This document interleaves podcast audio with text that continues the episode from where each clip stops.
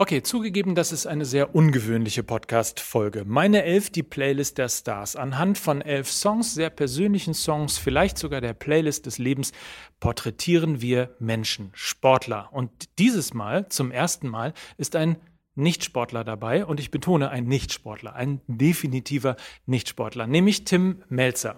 Und Tim hat uns eingeladen in die Bullerei sein Restaurant, um sein Idol zu treffen. Und das ist kein geringerer als Torwartlegende Uli Stein von Eintracht Frankfurt, natürlich vom Hamburger Sportverein und äh, von Arminia Bielefeld. Und wie das alles zustande gekommen ist, wie das geworden ist und wie anhand von äh, elf Songs sowohl Tim als auch Uli ein bisschen aus ihrem Leben erzählen und plötzlich feststellen, dass sie ganz viele, viele Sachen gemeinsam haben. Das hört ihr jetzt in der ungeschnittenen Version zur Sendung von Sport 1. Das hier also das komplette Interview von Nils Stratmann und mir, Mike Nöcker, jetzt hier bei meine Elf, die Playlist der Stars im Podcast. Das Ganze wie immer in Zusammenarbeit mit Levi's. Einfach mal unter levi.com, also levi.com nachlesen. Dort gibt es das Levi's Musikprojekt. Und äh, unter dem Hashtag Support Music könnt ihr das Ganze auch Social Media mäßig verfolgen. Vielen Dank an Levi's und jetzt nichts wie rein in den Podcast. Meine Elf, die Playlist der Stars mit Tim Melzer und seinem Idol Uli Stein.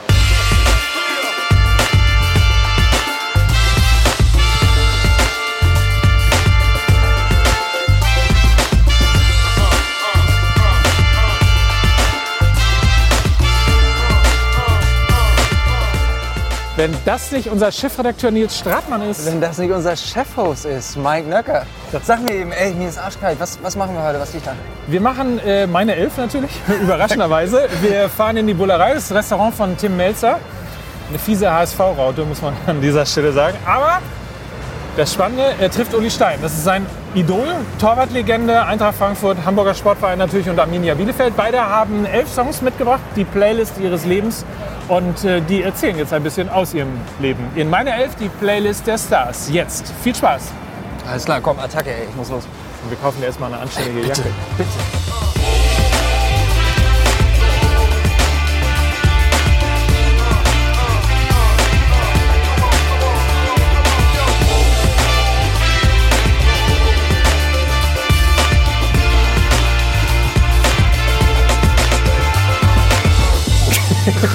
Und Kitchen Impossible. Das ist, ein bisschen, das ist ein bisschen mein Konzept. Äh, ihr merkt, wir sind schon mittendrin. Meine Elf, die Playlist der Stars. Ich begrüße den Cheftheologen, Chef-DJ und Chefredakteur von Meine Elf. Hier ist Nils Stratmann. Tachchen, hallo.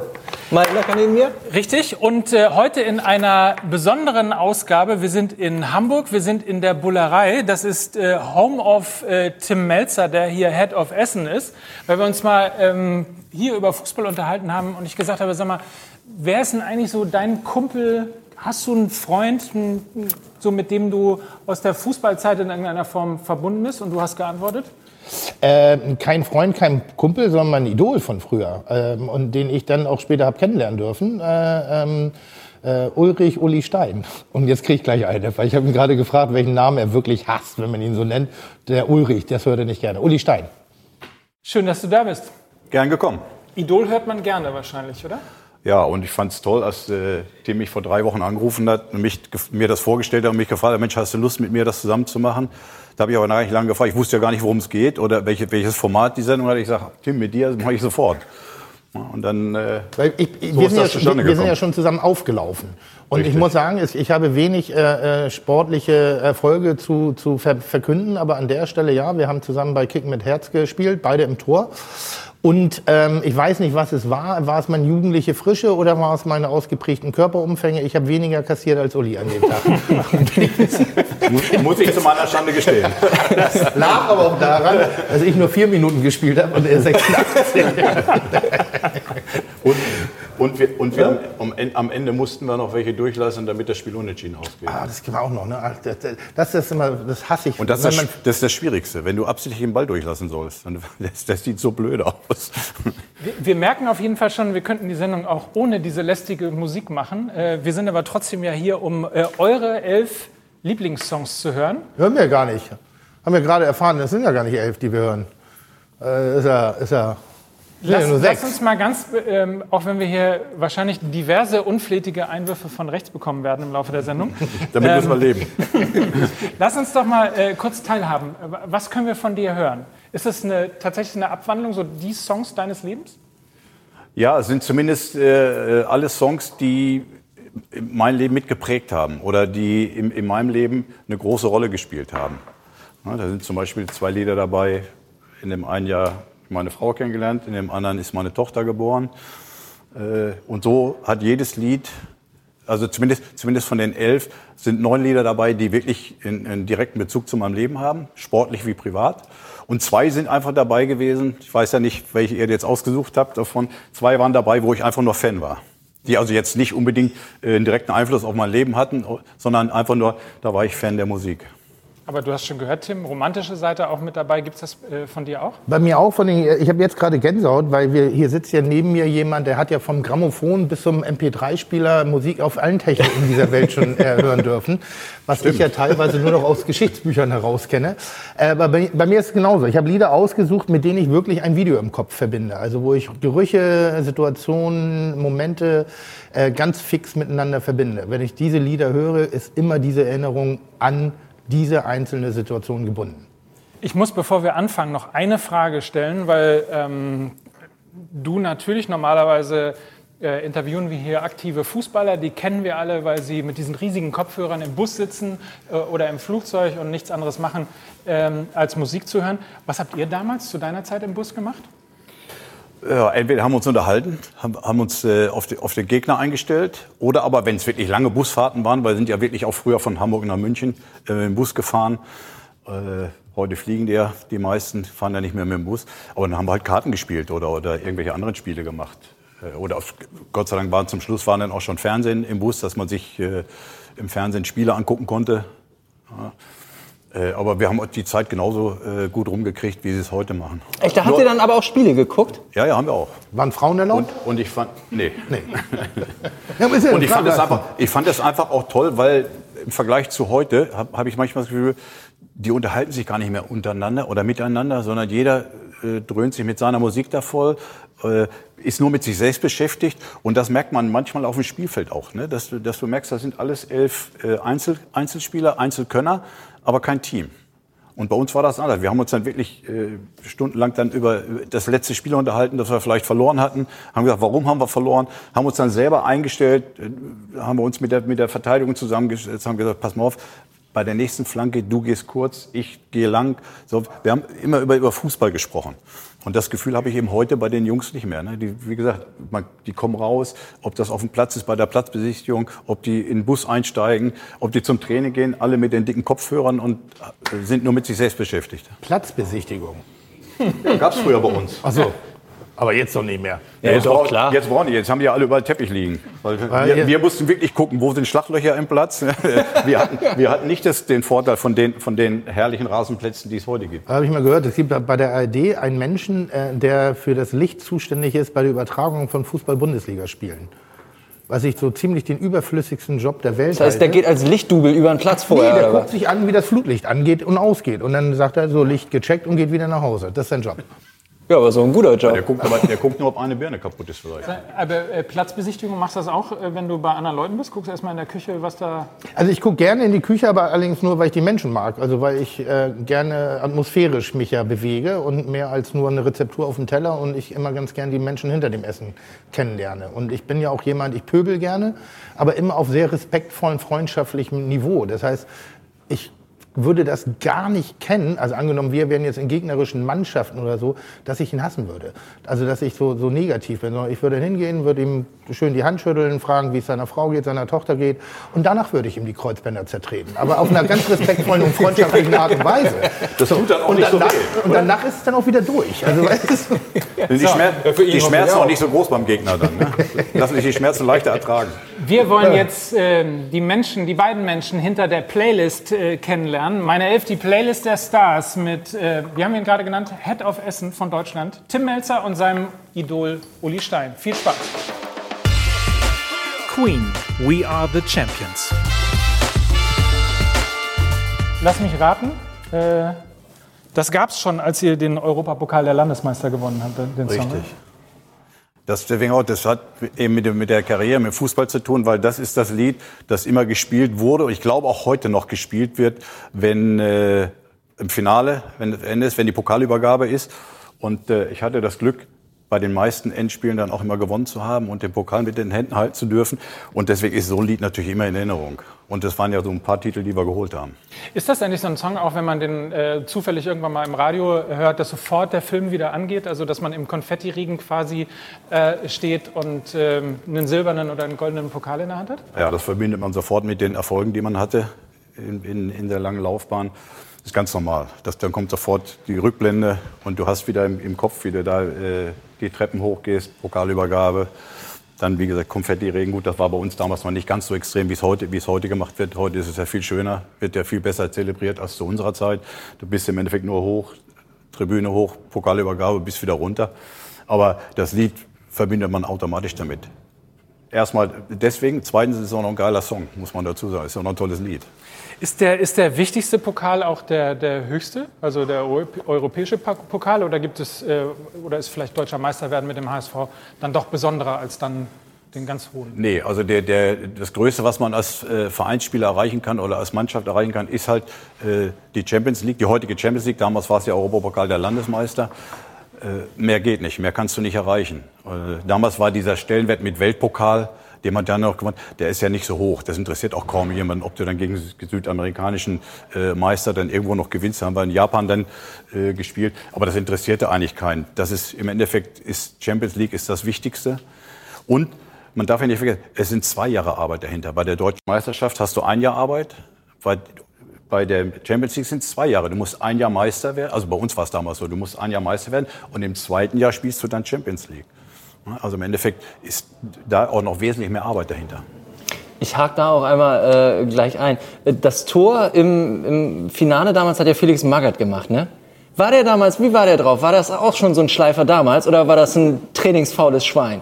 Nee, nee, nee. nee. Felix, Felix, war einer, Felix war einer der ganz wenigen äh, Mittelfeldspieler zu seiner Zeit, der auch unheimlich Kondition hatte. Der gelaufen ist, der ist, der war hinten, der hat mir hinten mit ausgeholfen, der war vorne, hat auch selber viele Tore gemacht in seiner Laufbahn. Also er war schon, das war schon äh, auch ein Konditionswunder. Und dazu noch ein brillanter Fußballer. Hat damals schon Medizinbälle geschleppt. Auch, ja, ja. Wir, wir mussten ja alle, wir mussten ja alle Medizinbälle schleppen. Damals waren die Trainingsmethoden noch etwas anders als heute. äh, wo, wobei dann im, im, Nachhinein man auch oft sagt, oh je, oh je, eigentlich haben die Leute recht, dass du das heute nicht mehr machst, weil das, da sind ja teilweise Übungen dabei gewesen, die tödlich für die Knie waren, für, für sämtliche Gelenke tödlich. Aber das war halt früher so. Ne? Tim hat übrigens, äh, ich habe mal geguckt, Deutscher Fernsehpreis, zweimal goldene Kamera, also auch, auch goldene und silberne äh, Pokale, äh, zweimal Vizestadtmeister 1919 und äh, 2019 und 2020.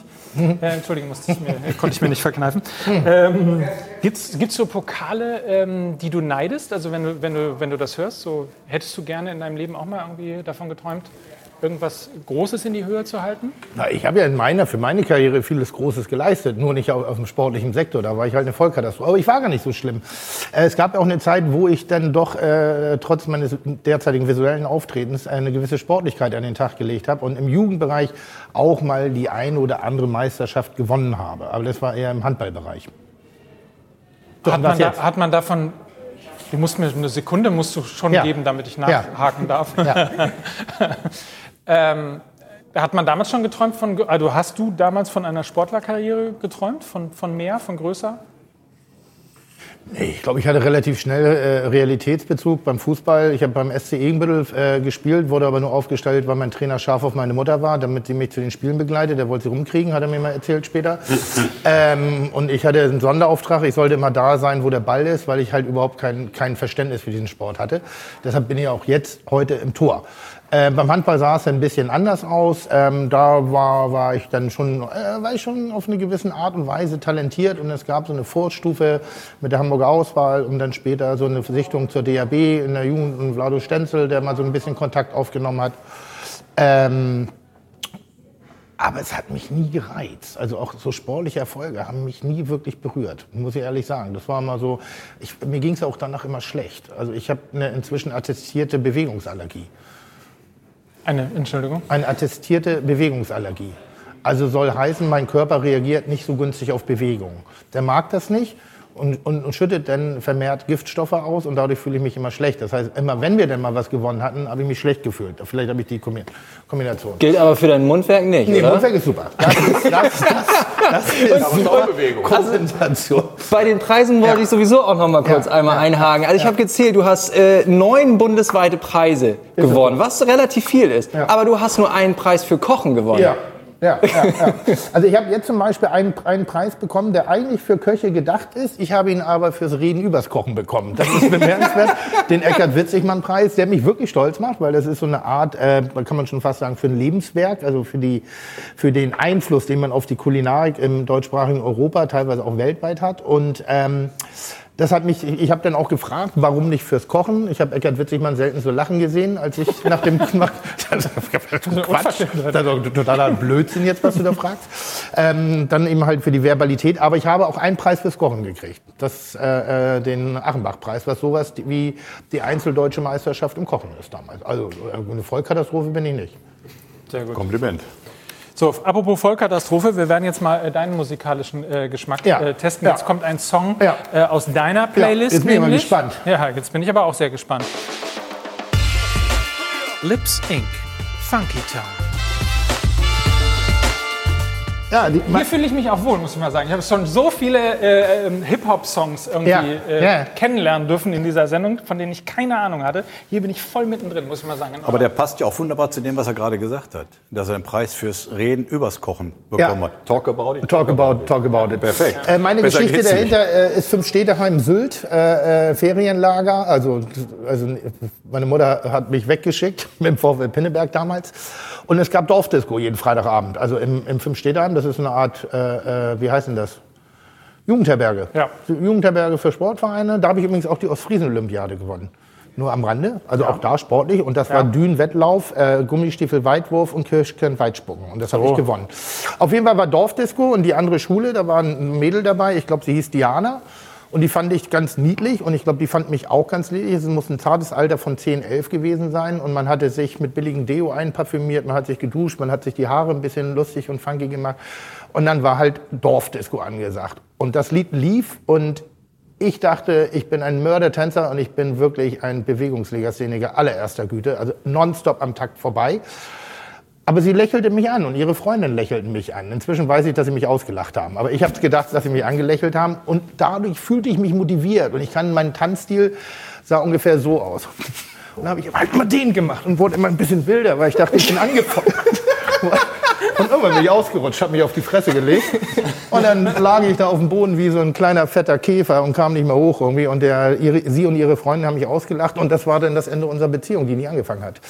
Ähm, das war sozusagen mein erster Liebeskummer. Aber dafür eine relativ fröhliche Nummer. Ja, ja, ja. Seitdem tanze ich auch nicht mehr. Das wäre nämlich meine nächste Frage Never, gewesen. never. Nur wenn ich echt doch richtig Rotze bin, dann ja. Ja, äh, übersetzt heißt das, wenn du ein Glas Wein getrunken hast, würde ich. Und viel mehr. Ja. Ja. Wenn ich Rotze bin. Eins zu viel. Äh, Was bist du für ein äh, Tanztyp? Äh, Fußballer. Ja, also Fußballer tanzen prinzipiell nicht. ja, ich habe mal, ich habe mal, äh, Knie- Du bist, bestimmt so, du bist bestimmt so ein Streichler. nee, ich bin ein Wischer. Ich mache immer so. Ja, Aber aber, bei mir- aber bestimmt machst du auch manchmal so den hier. Aber bei mir geht's, mir geht's genau wie, mir geht's genau wie Tim. Ja. Also wenn ich, wenn ich was getrunken habe, tanze ich. Ja, das Aber- kenne ich auch. Ja. Aber äh, nüchtern ist etwas schwieriger. Soll ich sonst mal eine Flasche Wein bestellen? aber, aber geiles Lied, müssen wir häufiger hören. Ja, das ist auf, wirklich auf gut. jeden Fall. Da gibt es Also, nämlich noch, noch so, einen, so einen geilen Trommelpart und da bin ich ausgerastet und da habe ich mich dann halt hingelegt. ja. also gut zu wissen. Wir Ja. wissen äh, genau, wo jeder auf die Tanzfläche gehört. Ja. Ich würde sagen, bevor es besonders peinlich geht, äh, wird für uns alle, machen wir einen weiter. Bee Gees, You Win Again. Ich merke einen leichten Generationskonflikt. Wie oft willst du da eigentlich heute noch drauf rumreiten? Was? Auf dem Generationenkonflikt? Ich also darf nur das. um. Nochmal, ich darf das, mein Idol. Ich, ich schaue zu ihm auf und ich, ich, ich, ich trete ja nur nach Menschen, die oben über mir sind. Und deshalb darf man das ruhig machen. Sehr gut. Was Ist bedeutet, so. was bedeutet also, ich bin Safe. Ja, du bist safe. ja. Na wirklich, ich habe ja, ich hab ja, ich weiß, nicht, ich weiß nicht, wie es dir geht, aber ich beleidige nur Leute, vor denen ich Respekt habe. Also, weil Leute, vor denen ich keinen Respekt habe, die beachte ich nicht mal. Die sind es noch nicht mal wert, negativ. Weißt du, das ist das, Schlimm, das Schlimmste, was ich machen kann, ist ignorieren. Wir wollen auf keinen so. Fall die Bee Gees Nein, auf gar keinen Fall. Super Band. Was steckt hinter den Bee Gees? Da sind zwei Dinge. Einmal wieder sportlich, You Win Again, mhm. ne, was man über, über äh, da sicherlich äh, reininterpretieren kann. Aber den habe ich ausgesucht, weil ich das Glück hatte, die Bee Gees persönlich kennenzulernen. Und zwar waren die in den 80, Ende der 80er Jahre in äh, Frankfurt. Und äh, wir waren hinterher im gleichen Hotel, haben in der Hotelbar gesessen. Und dann kamen die, kamen die runter, haben sich zu uns gesetzt, haben uns mit denen ganz nett unterhalten. Der Einzige, der nicht runterkam, war, äh, ich glaube, Barry. Der ist auf dem Zimmer geblieben, weil der die Familie dabei hatte. Und äh, hat, ja, ja. du meinst die nicht. Das sind meine und da habe ich mich, da hab ich mich, äh, hab ich mich mit Morris und Robin unterhalten, haben wir nett unterhalten. Und dann kam auch, wie das immer so ist, dass viele, ob das Schauspieler, Sänger sind, alle ja trotzdem Sport äh, begeistert sind. Und die dann auch, da haben wir uns über Fußball unterhalten, dann haben die erfahren, wie alt ich schon bin. Und das, was, du in dem Alter spielst du noch Fußball und äh, immer noch in der Bundesliga, aber die waren richtig angetan. Dann verging so ein bisschen äh, eine Zeit. Dann habe ich hier, sie, glaube 94, müsste 94 sein, in Münster bei Wetten das, äh, bei Thomas Gottschalk noch mal wieder getroffen. Du warst bei Wetten das? Ja. Und äh, da hat, da glaube ich, da hatte ich, glaube ich, eine Elfmeter, glaube ich, eine Elfmeterwette muss ich, muss, ich, muss ich da machen. Du warst nicht bei Wetten, das? Ich war dreimal eingeladen und ausgeladen. Eine altbekannte Geschichte. Und da haben wir uns, da haben wir uns wieder, und die haben, die haben sich, konnten sich da, sind direkt zu mir gekommen, konnten sich noch genau an das, äh, an den Abend erinnern, als wir im Hotel in Frankfurt zusammengesessen haben. Das fand ich sensationell. Gerade so Weltstars, die nun überall rumkommen und, äh, weiß ich, Gott und die Welt kennenlernen, dass die sich da noch daran erinnert haben, fand ich schon mal äh, riesig. Und dann am Ende war es, boah, ich müß, weiß jetzt die Jahres, also das nicht mehr genau, war ich bei Carmen Nebel auch nochmal. Auch da war auch wieder so eine Fußballwette. So, du wieder? Du warst bei Carmen Nebel? Ja. Und äh, da war dann Robin, da war Robin äh, alleine da und äh, ist aufgetreten und ich hatte von, von, ich weiß, ich glaube, meine Tochter, die wollte unbedingt ein Bild haben.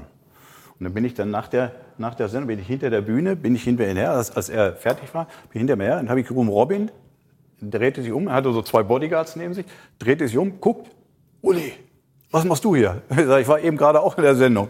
Ich wollte ein Foto haben, ja, kein Problem, ein Foto gemacht. Hat so haben wir uns noch zehn Minuten unterhalten. Und äh, dann sagt er, ich muss aber los, ich habe noch Theater hier im ZDF äh, wegen der Gage. Ging's um, um gab es wohl noch irgendwie so harte Kämpfe um den, um den Auftritt und die Gage. Und dann ist er, aber ich fand das einfach klasse, dass ich auch da noch wieder dran erinnert habe, sagt, Mensch, Uli, Namen alles noch wusste.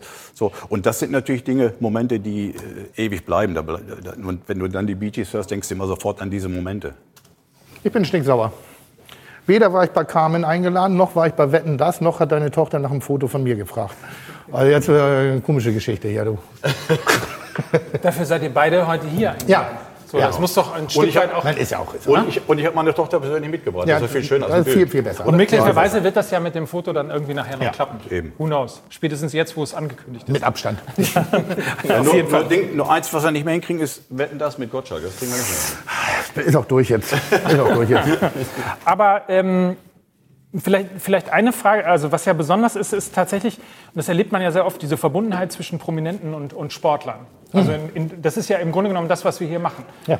Du der Prominente mit deinem Idol, Idol äh, du der Prominente mit deinem Idol ja. ähm, Sportler. Äh, hast du das umgekehrt auch, so Momente, wo du denkst, äh, aus dem Sportbereich, also jetzt mal neben äh, Uli, so wo du denkst, wow, äh, den habe ich getroffen? Oder bist dass, du dass ich Leute aus dem Sportbereich treffe? Ja, wo du einfach dieses, wo du dich an dieses Treffen als Besonderheit erinnerst? Naja, da sitzt es ja. Also Entschuldigung, das, darum geht es ja. Das ist, ich, äh, Sport hat ja einen riesen Vorteil. Er erzählt ja unfassbare Geschichten.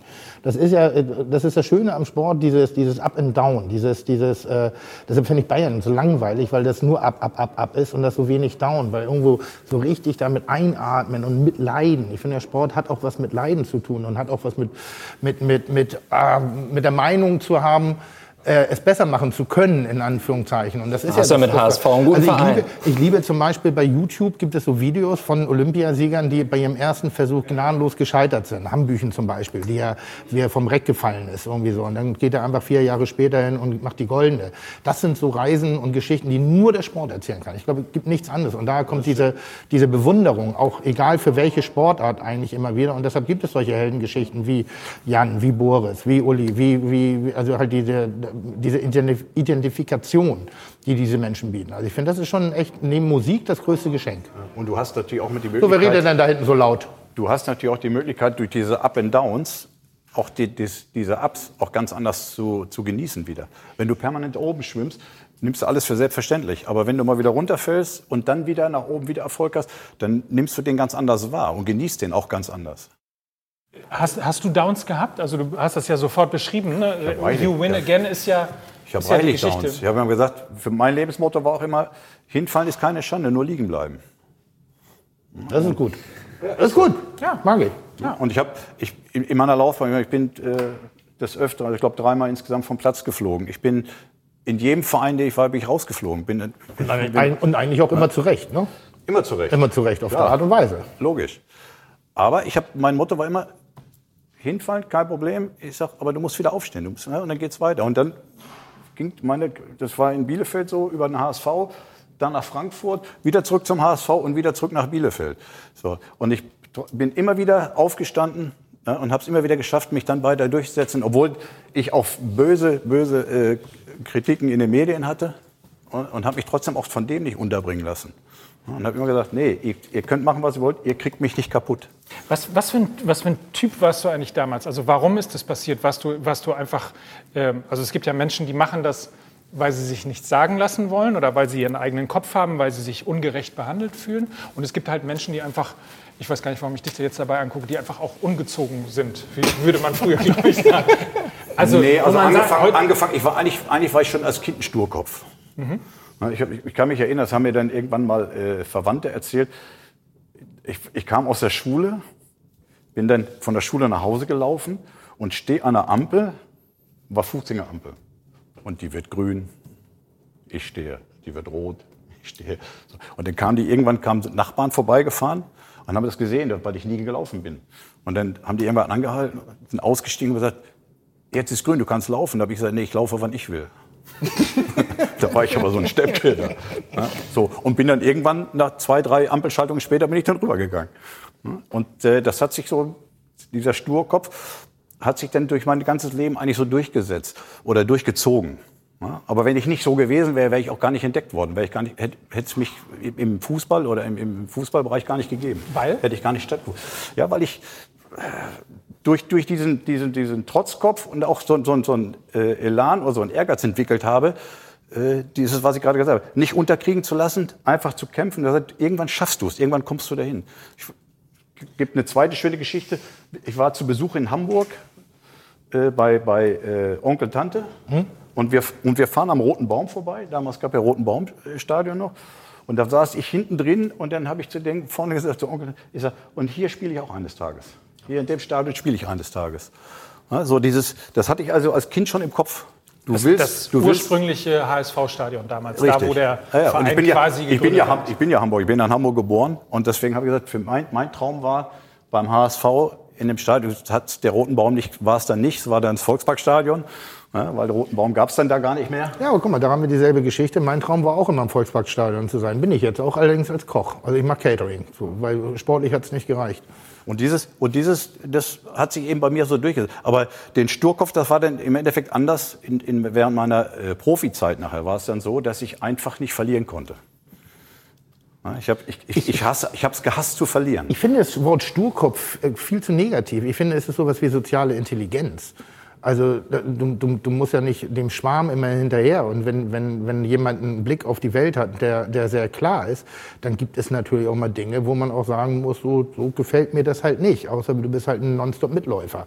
Also ich finde, jeder Mensch, und ich glaube wirklich jeder, der ein bisschen was in der Hose hat und ein bisschen auch so in eine Karriere begangen ist, hat immer einen Punkt in seinem Leben gehabt, wo er mal dagegen sein musste. Weil immer nur mit Ja sagen, baust du, glaube ich, nicht so eine Qualität auf. Und ist es möglicherweise auch das der Grund, warum es dein Idol ist? Also weil du das damals in seiner aktiven Zeit schon also mir geht heutzutage eins auf den Sack, dass alle immer nach Charakteren fragen und wenn sie mal Charakter zeigen, dann werden sie mit Geldstrafen belegt. Das halte ich für mhm. unfassbar dumm.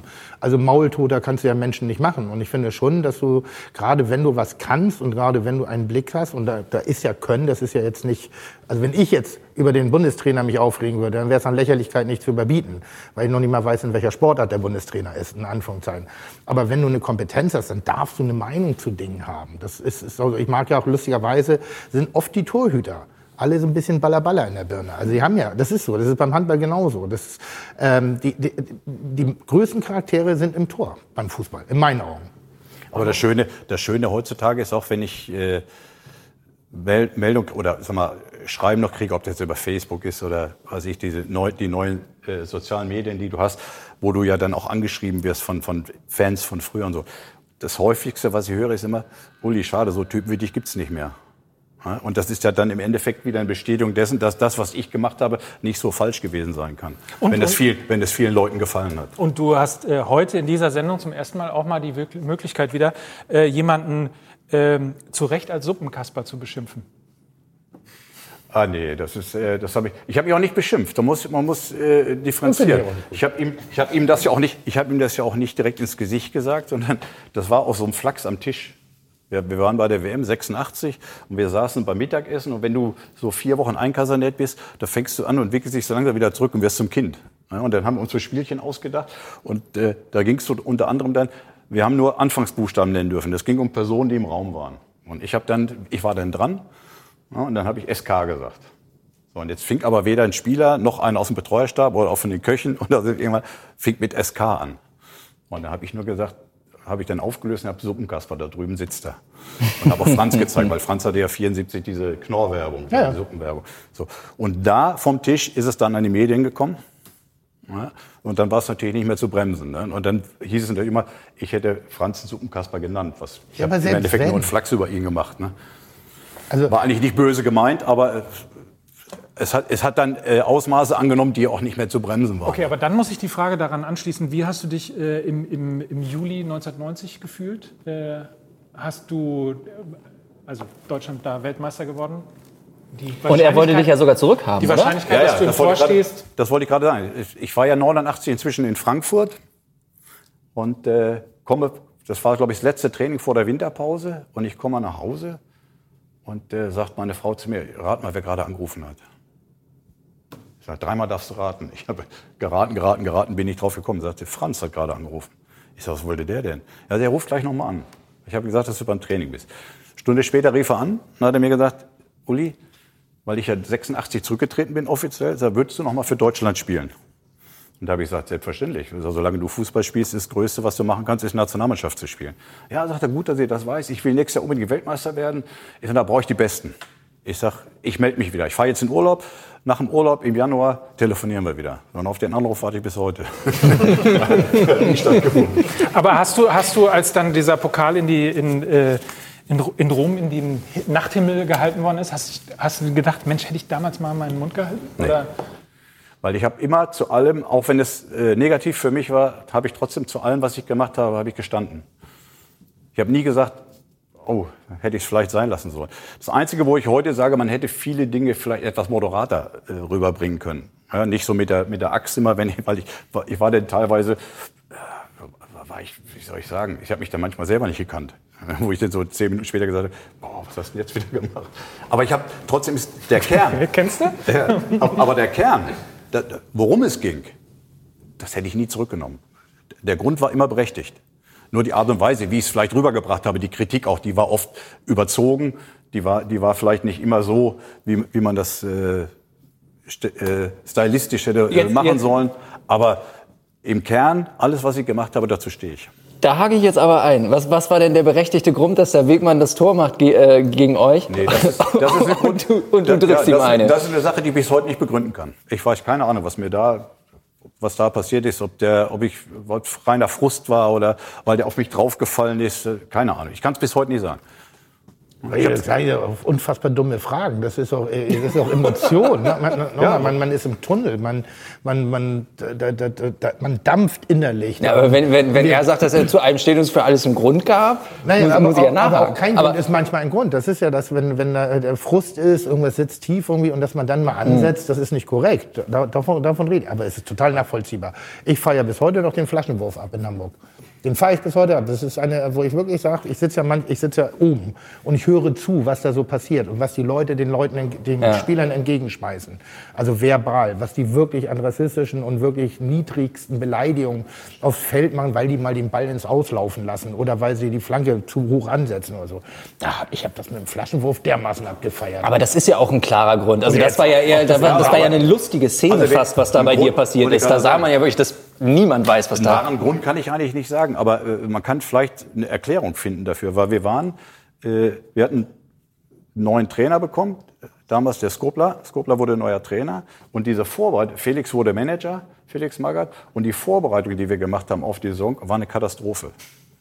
Also das, das war überhaupt nicht durchdacht. Wir haben einen Tag haben wir in Dänemark gespielt, ein Freundschaftsspiel gemacht und äh, zwei Tage später haben wir ich sag mal, in der Nähe von Stuttgart oder bei Bayern irgendwo gespielt. Und du bist also 800 Kilometer mit dem Bus hin und her gefahren und äh, zu dem Zeitpunkt, das war ja dann dieser Supercup, den wir gespielt haben, das war ja eine Woche vor Saisonbeginn, war die, Man die Mann komplette Mannschaft mit einem so desolaten Zustand. Der Chiri hat ja dann hinterher auch zugegeben, hat gesagt, ich habe selten so eine gereizte Mannschaft gesehen wie den HSV und sagt, ich hätte acht Mann runterschmeißen können. Nur mich hat's halt erwischt. Ne? wir, wir, sind immer noch beim dritten Song, ne? deswegen müssen wir jetzt mal hier eine, ein bisschen Gas geben und äh, einen weiterkommen äh, zu einem Song von Tim, ACDC. Ja.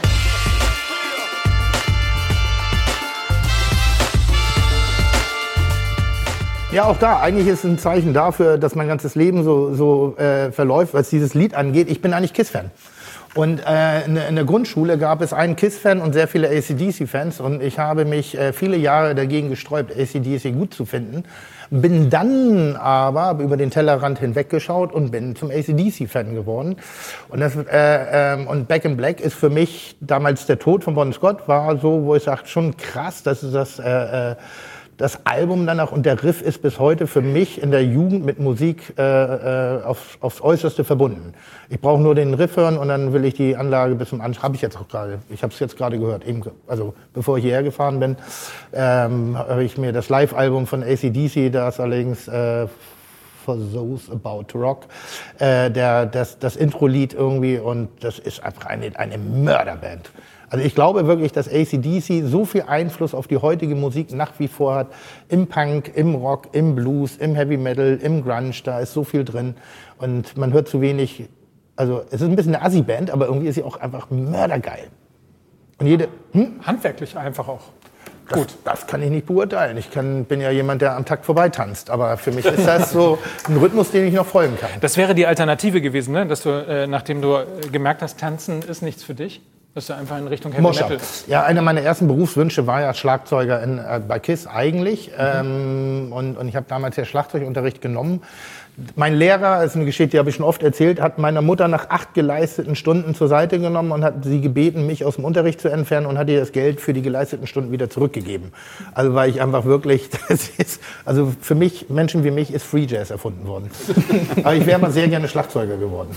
Und ich finde auch da äh, sensationell, also es ist einfach geil. Ist Heavy Metal eigentlich ähm, auch ein bisschen mit deiner Herkunft verbunden? Also, Pinneberg? Ja. Ja. Versuchst du es gerade? Nee. Ja, ich versuch's. Äh, mein HSV-Fan-Dasein ist mit meiner Herkunft verbunden, weil der HSV ohne das Umland von Hamburg wäre gar nichts. Ja. Also ich glaube schon, dass äh, ein Großteil der HSV-Fans ernsthaft aus Pinneberg, Norder steht, Winsen kommt irgendwie. Das ist auch der Ruf, dem ihm ein bisschen nachgeht. Aber musikalisch ist es eher, ich sag mal, die, der Vorbote äh, vom ich habe als Achtjähriger Dead Kennedys gehört. Also ich, ich hatte immer schon einen Bezug zum Lauten, zum, zum, zum Energetischen. Das muss, da, da muss Energie da drin sein, nicht einfach nur laut. Also ich finde auch Scooter geil. So, das ist wirklich so, das ist wie ACDC oder wie Rammstein, nur mit anderen Instrumenten. Das ist Energie. Und ich liebe das, wenn irgendwas, also ich, ich, ich verstehe das total. Ich glaube, ich wäre ich wär so viel häufiger vom Platz geflogen. Ich wäre so häufig, ich habe mich so viel mehr mit den Leuten angelegt, weil es ist Energie und die muss raus. Und wenn ich versuche, die irgendwie zu, zu, zu, zu, zu inhalieren, dann kriege ich Krebs. Entschuldigung, das sagt man nicht, aber da, da, da, da, da, da, da, da, das, das macht mich unglücklich. Ich bin jemand, der gerne laut und, und heftig pöbelt, tanzt, Auto fährt. Ich bin lauter. Hast, hast, du eine Ahnung, Entschuldige, hast du eine Ahnung, woher das kommt? Oder habt ihr beide eine Ahnung, woher das kommt? Also ich vermute, dass meine Mutter mir mich überdosiert hat mit Multisanostol. So, ich war mal eine Zeit dass ich hängen geblieben bin. Hab ja, aber, so, ich, war, ich, war, ich war früher der kleine, kleine einsame Junge, der in der Pfütze rumgepitschert hat, während die anderen Kinder fröhlich gespielt haben. Und dann gab es diese Fernsehwerbung. Meine Mutter hat gesagt, komm, viel hilft viel und hat mir so ein Lieder verpasst und dem bin ich drauf hängen geblieben. Wenn man immer mal wissen wollte, was eigentlich Boomer-Witze sind, das. Was ist ein Boomer-Witz? ja, so Dinge aus dem Leben von, äh, von, von Boomkindern, also aus den geburtenstarken Jahrgängen. Deswegen wird man da heute. Wie ein Boomer-Kind? Du bist ein Boomer. Hey, klar. Ja? ja voll. Ja, das wusste ich nicht. Aber bei mir war es zum Beispiel auch so, diese, diese Emotionen oder Aggressionen, die du auch auf dem, auf dem Platz aufstaust, oder? Als Torwart kannst du ja nicht loswerden. Ein Feldspieler, der kann denn, der zieht mal einen Sprint an, über 15 Meter läuft sein Frust raus. Kannst du, Torwart kannst du das nicht. Und irgendwann, das ist dann, ist dann eine gewisse Zeit, hält das dann, aber irgendwann platzt das Ventil, da muss, wie du richtig sagst, da muss das mal raus. Und dann kann es passieren, was mir öfter dann auch passiert ist, dass du im Endeffekt Leute erwischt, die gar nichts dafür können. ja, weil, weil, weil das Ventil zehn Minuten später geplatzt ist. Ja, und, und die, die Jungs, die es dann abkriegen, haben mit der Sache gar nichts zu tun gehabt. Sondern du hast dich über eine Sache von vor zehn Minuten geärgert, aber da konntest du dich halt noch unter Kontrolle halten. Ja, aber zehn Minuten später ist es dann explodiert. Hat sich das, nachdem du nicht mehr Torwart warst, also deine Karriere äh, beendet war, hat sich das geändert? Hat sich geändert, weil ja. inzwischen spiele ich Golf. Und Golf ist ein Sport, der lernt zur Demut. Und ich habe, heute sage ich, schade, dass ich früher nicht als äh, Profi mit dem Golf angefangen habe, weil ich glaube, wenn ich zwischen den Trainingseinheiten mal auf den Golfplatz gegangen wäre und da, da kommt, wie gesagt, du kommst runter auf den Boden der Tatsachen, weil Golf werde ich nie lernen, werde ich nie können. Und wie gesagt, du wirst demütig dabei. Und das hätte mir vielleicht in meiner Laufbahn in manchen Situationen vielleicht geholfen. Aber trotz allem es ist halt meine Mentalität. Du hättest früher in jedem Golfclub Hausverbot gekriegt. Wahrscheinlich, wahrscheinlich. weil, du, damals war ja noch weil extremer. Du, hä? weil, du, weil du eigene Sandlöcher reingehackt nee, den Teppich. Das ist, ja das, das ist ja das, was mich so wundert, das, was mich so wundert beim Golf, dass ich da diesen Ehrgeiz, den ich mein, mein ganzes Leben lang hatte, nicht mehr habe. Sondern da bin ich zufrieden, wenn ich wirklich mal einen Ball gut treffe und der Ball wirklich dahin fliegt, wo ich ihn hinhaben will, dann bin ich schon zufrieden. Aber das ist auch gut, weil die Aggression gepaart mit einem Stock in der Hand ist wahrscheinlich nicht ja, ganz gut. Ich merke ja selber, dass wenn du merkst, dass du jetzt hast du zwei, dreimal einen ganz guten Ball getroffen und jetzt denkst du, oh, beim nächsten Mal musst du noch zehn Meter weiterkommen. Und dann fängst, fängst an Kraft einzusetzen, schon vorbei. Hast schon verloren. Können wir notieren, dass er Stock gesagt hat? Also äh, ja, ja, ja, Vielleicht bist du deswegen so schlecht in Golf, weil ich immer so einen gemacht, Stock ne? nehme. Genau. So, schön. So, oder? Ja. Lass uns äh, ein bisschen romantischer werden jetzt an dieser Stelle. Ah, ja, ja, bitte. Peter Maffei, weil es dich gibt. Ja, ich habe um hab, hab für dieses Lied zu viel Fantasie, weil ich bin mir sicher, dass zu diesem Lied deine Tochter entstanden ist. Nee, und, und mal uns, um mal die Despektierlichkeit auch von äh, Peter Maffei? Menschen äh, zu, vorzulesen, die, die, diese Sendung ja. auch mit vorbereiten. Hier steht einfach sicher irgendeine Liebesgeschichte. Richtig. ja, die, die Vor Vorgeschichte war, als ich... Du bist emotional so verkrüppelt, ey. Du bist ich, so verkrüppelt da drin. Als ich 76 nach Bielefeld ging, äh, dann hat mich äh, irgendwann in der, ich glaube 77 oder 78 jemand mitgenommen zu einem Peter Maffei-Konzert. So, ich war vorher kein Fan davon oder kannte ihn auch oder die Musik gar nicht so. Äh, oder man hat sie nicht so bewusst wahrgenommen. Und dann war ich auf dem Konzert und war so begeistert von der Musik, die er da gemacht hat, dass ich dann selber nochmal, ich glaube ein, Jahr, ein halbes Jahr später bin ich nach Düsseldorf, er ist in Düsseldorf nochmal aufgetreten, habe das gleiche Konzert nochmal angeguckt und äh, war begeistert. Und dann, wie der Zufall das so will, äh, ein Jahr später lerne ich meine Frau kennen. Und das war natürlich genau in der Phase, wo ich dann für kurze Zeit äh, wirklich dann Maffei-Fan war. Ja, und dann passte das Lied natürlich wunderbar zu der, zu der äh, Situation, als ich meine Frau kennenlernte. Ist das quasi mit der ich heute noch zusammen bin. Ist das quasi euer Song? Ja, zumindest meiner ist es. Und sie mag ihn aber auch? Ja, sie mag Maffei auch. Und das Schöne ist, wir haben ihn ja auch persönlich kennengelernt. Es kommt ja immer wieder zu, man hat dann irgendwie persönliche äh, Verbindung noch, weil wir haben ihn dann auch über seine Stiftung, die Tabaluga Stiftung kennengelernt, weil äh, ich selber ja auch für so Charity äh, Golf Verein, die Eagles, äh, tätig bin. Und da läuft man sich immer über den Weg. Und äh, er macht da auch viel in dem Bereich. Oder die machen viel zusammen. Und dann hatte ich das Vergnügen, ihn Gott sei Dank auch mal persönlich kennenzulernen. War, war, dir das zu romantisch, zu emotional, der Song? Oder? Nee, nee, nee, nee. Das ist ja dasselbe wie Sport, was ich mit Musik verbinde. Und deshalb ja auch Soundtrack des Lebens ist, glaube ich, äh, eine, eine, ziemlich gute Umschreibung. Ähm, dass du deine Emotionen oder Erinnerungen oder halt Gefühle durch Musik auch oft kanalisiert werden. Ne? Also wenn du mal, ich habe ja auch zwei, drei Lieder mit abgegeben, die jetzt nicht in den positivsten Zeiten meines Lebens gehören, aber die mich immer wieder so auf eine sehr schöne Traurigkeit bringen. Und deshalb ist das äh, das Einzige, äh, ich gehöre zu dir und du zu mir. Da denke ich, textlich hätte man ein bisschen feilen können. Das ist sehr offensichtlich.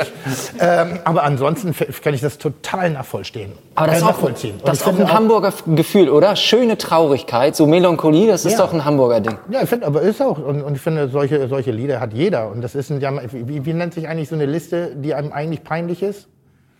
Es gibt so einen Begriff dafür. Peinliche Liste. nee, nein, so für, für Lieder, die, Guilty Pleasures. Guilty Pleasures, danke. Ah. Das sind so Guilty Pleasures, die ich auch habe im, im Bereich. Also bei mir ist zum Beispiel ein Whitney Houston-Song dabei, wo ich, das kannst du nicht hören. Halt, das darfst du auch nicht in der Öffentlichkeit erzählen. Aber da gibt es einen, den ich richtig geil finde. Oder, oder Mariah Carey auch. So, wo ich sage, alter Digga, ich bin Rammstein. Ich bin nicht Mariah. Also ich bin Mariah des Kochfernsehens, ne? aber, aber, aber musikalisch bin ich ja viel, viel dichter an Rammstein. Aber Deshalb, ich verstehe das total. Musik ist Emotion. Du hast gerade gesagt, und es so sehr betont, dass du mit deiner Frau auch heute noch zusammen bist. Also es ist ja offensichtlich, wie lange seid ihr jetzt zusammen? 41 Jahre. 41 Jahre. Glückwunsch, Gratulation. Danke. Äh, du hast es so betont, weil ähm, das nicht mehr selbstverständlich ist heutzutage? Oder? Ja, es kommt nicht allzu häufig vor. Ne? Wenn, man heute, wenn man heute guckt, ist ja, ist ja schon modern, dass du drei oder viermal geschieden bist oder das fünfte Mal heiratest. Und äh, also ich glaube schon, dass ich damit äh, oder äh, mit zu den wenigen gehöre, zu den Ausnahmen gehöre, die wirklich so lange mit ihren äh, Partnern zusammen sind. Du hast ja auch, also wenn man das mal wieder in den, in den, in den Fußball zieht, ne? du hast ja auch relativ wenig Vereine gehabt, ne? drei. Drei, HSV, ja. Frankfurt, Arminia. Richtig. Ähm, und das, ja, wie würde man das, vereinstreu würde man das, glaube ich, heutzutage nennen. Ne? Ja, vor allen Dingen so ein schöner Ring ja auch, dann eben zum HSV nochmal zurück, dann nochmal zu Bielefeld zurück und du unterstützt ja auch Bethel in Bielefeld, also du, ja, so eine, so eine, ja, Heimattreue, Vereinstreue, total. Ja, ich hätte mir zum Beispiel auch nie vorstellen können, als mein Wunsch in Erfüllung gegangen ist, als, als ich das erfüllt hat, 1980 zum HSV zu kommen, wieder zurückzukommen nach Hamburg, beim HSV spielen zu können, spielen zu dürfen, hätte ich mir nie vorstellen können, nochmal woanders hinzugehen. Es hat sich dann eben anders, aber es war, das war ja nicht meine Entscheidung, sondern ich bin halt äh, rausgeflogen. Ich wäre selber, ich wäre selber, ich hätte für mich du bist heute noch enttäuscht. Ja, ja, ich würde, ich, für mich hätte es wäre nie ein Wechsel in Frage gekommen. Also aus eigener, aus Eigeninitiative hätte ich mir gar nicht vorstellen können. Aber im, im Nachhinein muss ich sagen, war es gar nicht so schlecht, weil ich habe in Frankfurt so eine tolle Zeit gehabt und äh, so tolle Leute kennengelernt, dass ich gar nicht, eigentlich gar nicht so böse bin, dass ich damals rausgeflogen bin. Weil das war äh, in, in vielerlei Hinsicht für mich, wenn man so will, auch der goldene Faustschlag. Das heißt, man muss dich manchmal auch zwingen, zum Glück zwingen Richtig, sozusagen, genau, genau. weil du ansonsten eigentlich immer die ganze Zeit mit dem zufrieden bist, was du hast. Ja, aber beim HSV war ich so, ich sag, auch finanziell so nach dem Motto, naja, so, so Mitläufer. Ne? Da gab es dann so Topverdiener, und, und bei mir war immer, wenn es bei mir zu Vertragsverhandlungen ging, ja, uns, wir haben aber nicht so viel Geld, uns geht so schnell. Das, Ach, das war, war natürlich, klar, das ich. Ja, war ja klar, wenn, du, wenn, wenn, du als Siebter, wenn du als Siebter oder Achter hinkommst und die anderen haben schon abgegriffen oben, ist ja klar, dass da nichts mehr da ist. Ne? So, und dann muss ich ganz ehrlich sagen, richtig angefangen habe, äh, Geld zu verdienen im Profifußball habe ich in Frankfurt. Also kann ich Frankfurt dankbar sein, dass ich dann wirklich auch äh, in Anführungszeichen so viel verdienen konnte, dass ich danach äh, also auf paar Rücklagen bilden konnte. Ne? Dass du dir danach den HSV wieder leisten konntest. Ja. Obwohl, war eigentlich schade, weil ich bin dann mit ganz anderen Erwartungen wieder nach Hamburg zurückgekommen und hatte hier nochmal einen Zwei-Jahres-Vertrag unterschrieben. Ich war ja schon 40, als ich dann zurück bin. Mhm. Und äh, habe dann aber nach einem Jahr gesehen, ich sagte, das ist nicht mehr mein HSV. Ja, da hat sich so, das war ein absoluter Amateurverein zu dem Zeitpunkt, auch im Vorstand. Wirklich war, das war, das war, nein, Zu das dem war, Zeitpunkt? Das war, das war, das war fürchterlich. Aber, das war fürchterlich. aber, aber da zeigen wir jetzt über Jahre eine relative Konstanz. Kannst du und, und das war, das war der Grund, warum ich dann gesagt habe, nee, Das war das erste Mal auch, dass ich dann selber gekündigt habe. Dann habe ich den Vertrag aufgelöst und habe gesagt, nee, das ist, äh, das geht nicht gut hier.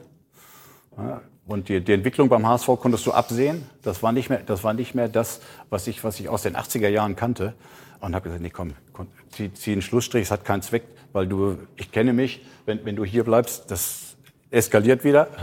Und bin, da, und bin dann nochmal äh, für zwei Jahre nach Bielefeld.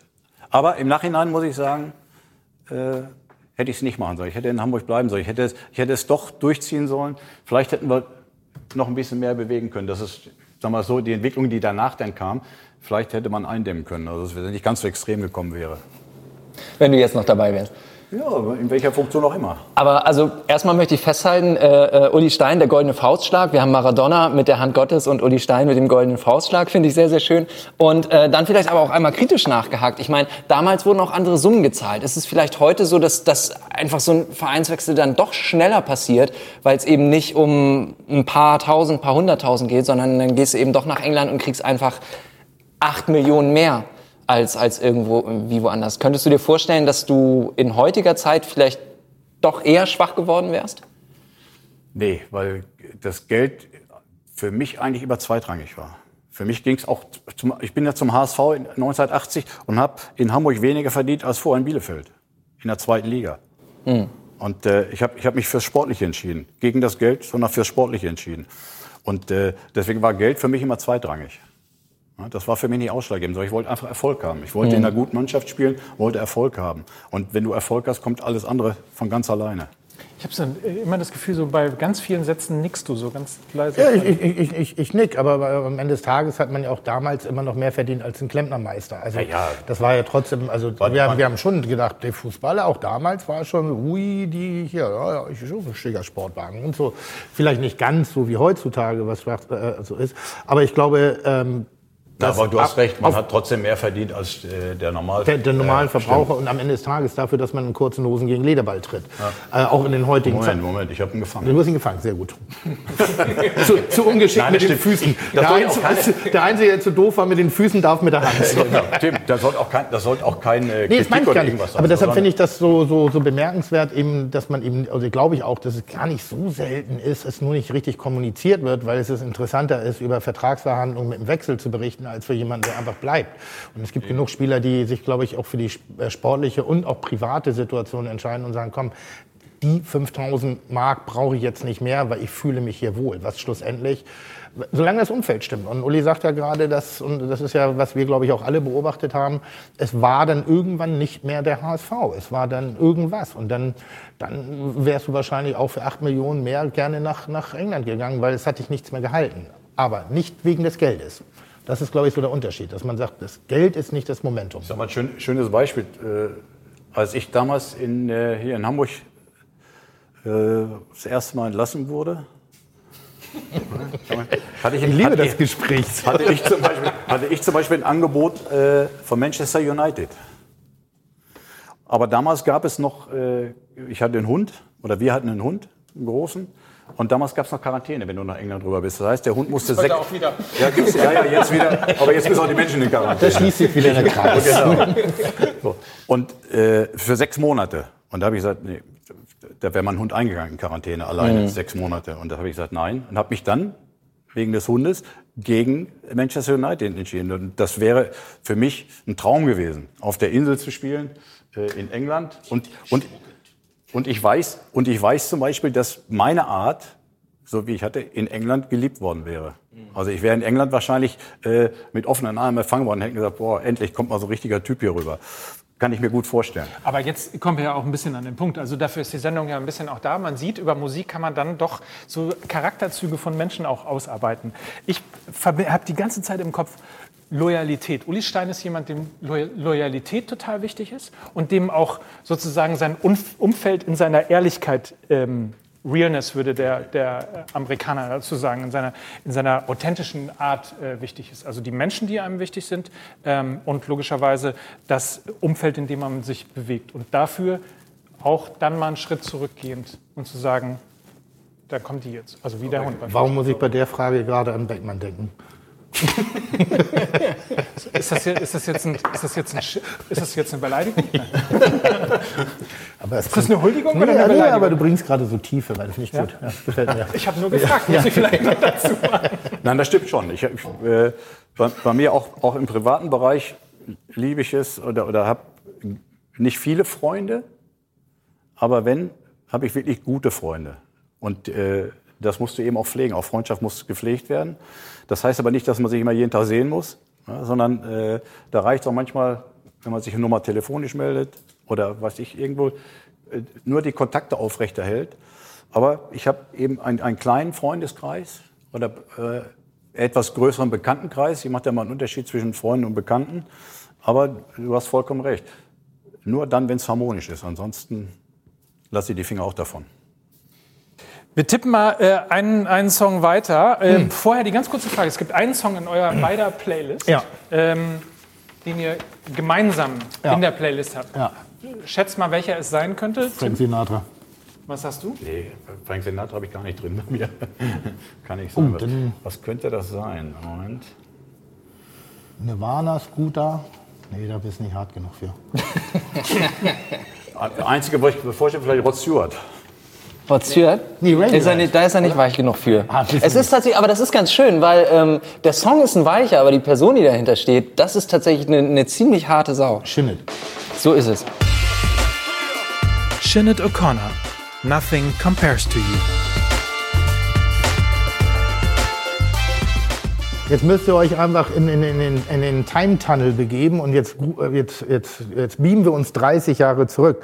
Und das kleine unschuldige Seelchen, Tim Melzer, der da in seiner eigenen Wohnung ist und das erste Mal und einzige Mal auch von einer Frau verlassen worden ist. Und das ist sozusagen ein stellvertretendes Lied für einfach, äh, also gegen alle Schlampen dieser Welt sozusagen. Hast du Welt gesagt? Was? Hast du Welt gesagt? Ich habe Welt gesagt. Nein, aber, aber im Endeffekt, Nothing Compares to You ist, ist eigentlich eine falsche Liedzeile, aber der Text ist ganz gut. Also der hat das sehr, sehr, sehr stark beschrieben. Und ich gehöre zu den Leuten, die eigentlich gar nicht großartig hinterher trauern, aber sich der Trauer trotzdem hingeben können. Also ich, und dazu gehört so ein Lied. Wunderschönes Lied. Du trauerst nicht hinterher, aber das, das, aber kannst dich dem hingeben. Ja, ich, kann ja, ich kann ja traurig sein, aber ich bin nicht traurig, weil. Verstehst du? So, ich, ich fühle mich natürlich nicht gut in, in so. Also das, wie gesagt, da, die hat mich wirklich doof verlassen. Die hat mit dem Nachbarn rumgemacht. So, und, hm? Und er, und er kam dann irgendwann mal sackkratzenderweise auf den Balkon und ich hatte den Balkon direkt nebenan und ich wusste, warum er gejuckt hat. Also deshalb war das so. Das war einfach eine Scheißgeschichte. Ist so, was soll ich denn erzählen? Das war einfach so eine dumme Geschichte, äh, wo ich oft sehr traurig, sehr alleine äh, so, so war. Und dann eben sämtliche Lieder, äh, äh so, so diese ganze Emotionskram äh, Smith damals rauf und mhm. runter, ähm, ja, wie das Janet war viel, die ganzen alten Gary Moore Sachen mit Gitarre, so Why My Guitar Gently Weeps und solche Sachen, wo du halt Hauptsache Emotionen und Hauptsache dramatisch. Jetzt bin ich aber sehr gespannt äh, zur gespiegelten Geschichte äh, bei dir zu dem Song. Ähnlich dramatisch oder? Nee. Nein. Ganz, ganz anders. aber letztendlich irgendwo auch ein bisschen Traurigkeit drin, weil das war 1990 Weltmeisterschaft in Italien.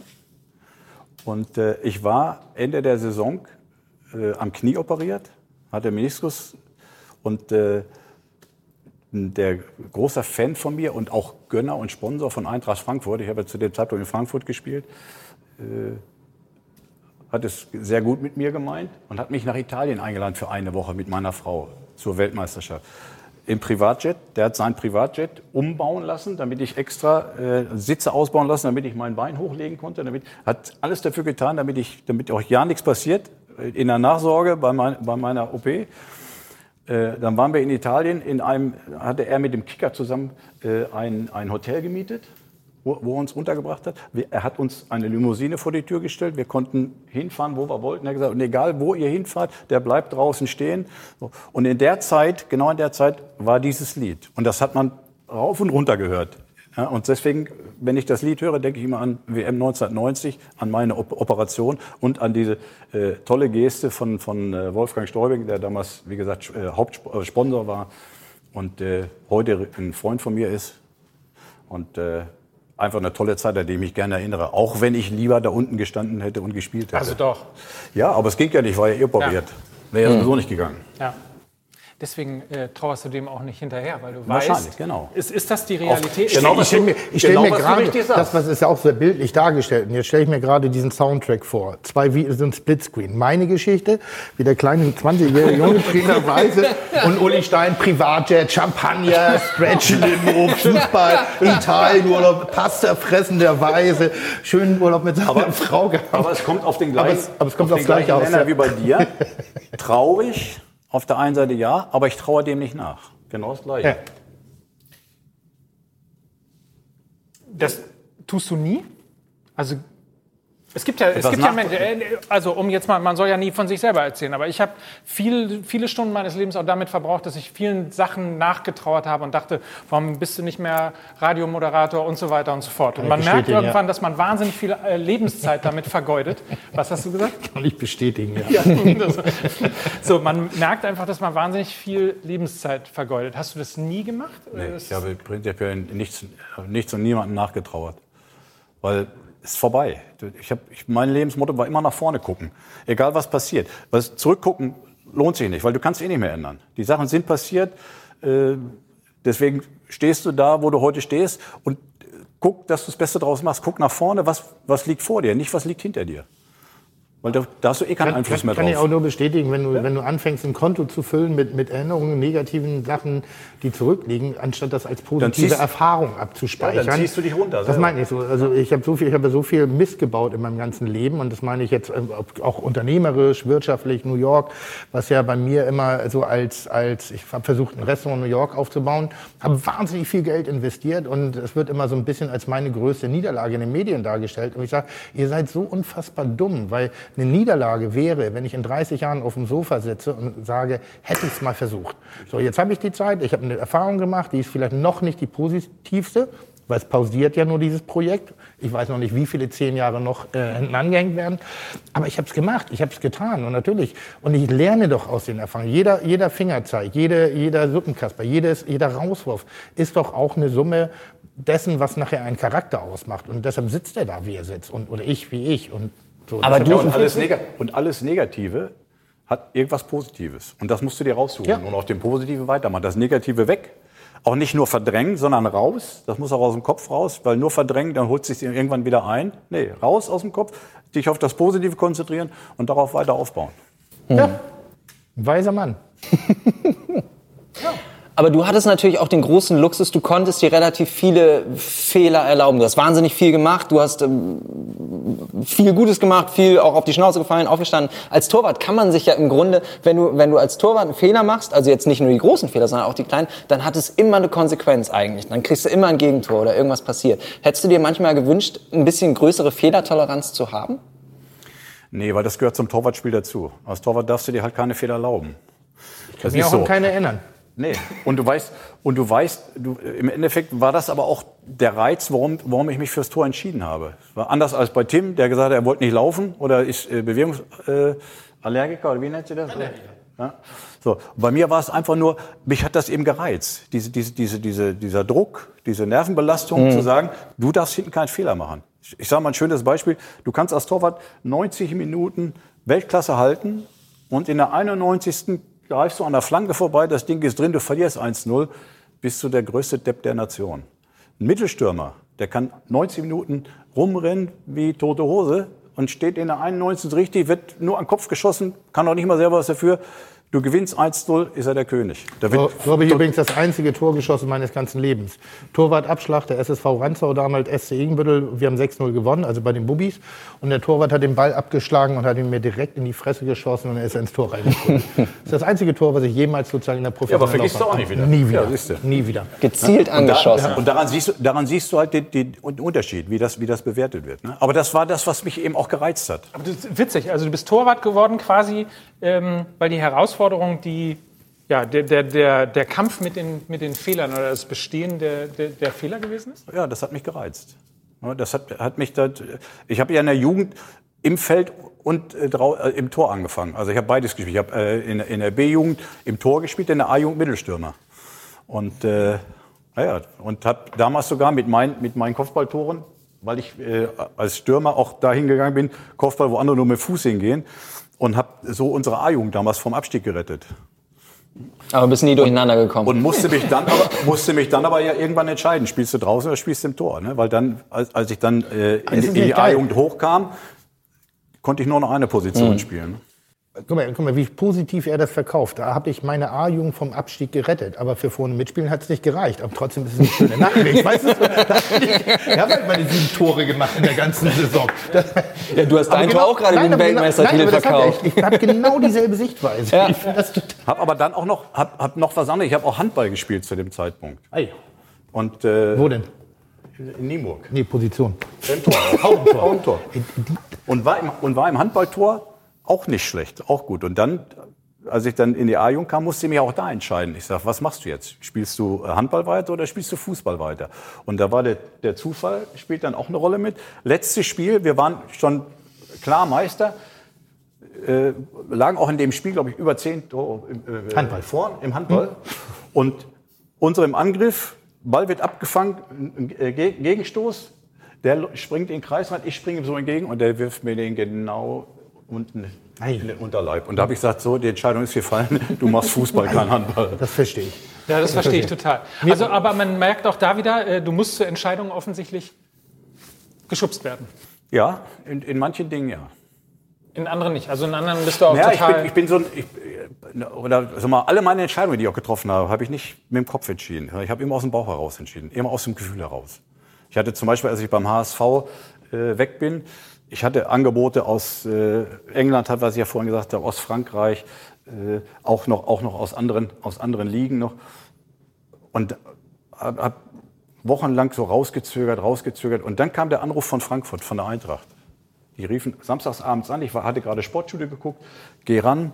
So spät haben die noch angerufen. Mhm. Hatten gerade, hatten glaube ich, irgendwo 7-2 verloren oder so. Und äh, haben dann gesagt, ich sag, Uli, wir wollen dich holen. Und ich habe, wir haben noch ein bisschen gesprochen, ich habe aufgelegt, wir haben nicht über Geld, nicht über Laufzeit oder irgendwas gesprochen, habe aufgelegt und habe zu meiner Frau gesagt, das ist es, da gehe ich hin. Da wusste ich noch gar nicht, was sie mir bieten. Äh, äh, deswegen habe ich gesagt, Geld war für mich nicht immer mhm. äh, vorrangig, sondern einfach das Bauchgefühl zu entscheiden, so, das halte ich jetzt für richtig. Und da, da weiß ich, da fühle ich mich wohl, ja, und das kann ich mir gut vorstellen. Und so habe ich mein Leben lang entschieden. Ihr seid schon Buddies im Geiste, ne? Total, ich bin total ja. begeistert, ernsthaft. Ja. Jetzt weiß ich auch, warum ich ihn so mag. Ja. Na, ernsthaft. Nein, Weil das, das ist ja. So, du sitzt aus ein bisschen, guckst du tatsächlich wie so ein Fanboy ihn manchmal. Ich bin ein Fanboy. Ganz schön zu no, sehen. Kann ich ja sagen. Was soll ich, also ich, ich, mag halt Charaktere und ich finde, das ist eine der, der wesentlichen Entwicklungen im Fußball, die mir, die mir nicht gefallen. Dass, oder es gibt wahrscheinlich die Charaktere, sie dürfen bloß nicht mehr reden. Und ich mag das eben und da bin ich so ein Gestriger. Dann kannst du jetzt aber vielleicht auch deinem, deinem, äh, deinem Fan einen Tipp geben. Wie macht man das? Äh, auch vielleicht einen Essenstipp, dass man in dem Alter, was isst du, dass man in dem Alter noch so ein Body hat, Alter? Ja, das hätte er ihm mal vor 15 Jahren geben sollen, den Tipp. Du blöd, Mann. ich hab's positiv verkauft. Vielleicht ist einfach seine Frau eine gnadenlos schlechte Köchin. Das kann nee, ja auch sein. Das ist ja, das ist ja gerade das Schwierige, weil sie wirklich eine sehr gute Köchin ist. Und, äh, aber du musst dich disziplinieren. Ja, das ist, und das war, das war, mein Leben, das war mein Leben lang so. Ich bin so aufgewachsen. Als Fußballer musst du Disziplin haben. Ja, musst, musst du auf deinen Körper achten. Und das habe ich weitestgehend auch so übernommen bis zur heutigen Zeit. Nicht mehr ganz so. Ich trinke heute auch gerne mal abends zum Essen ein schönes Gläschen Wein. Oder werden auch mal zwei oder drei.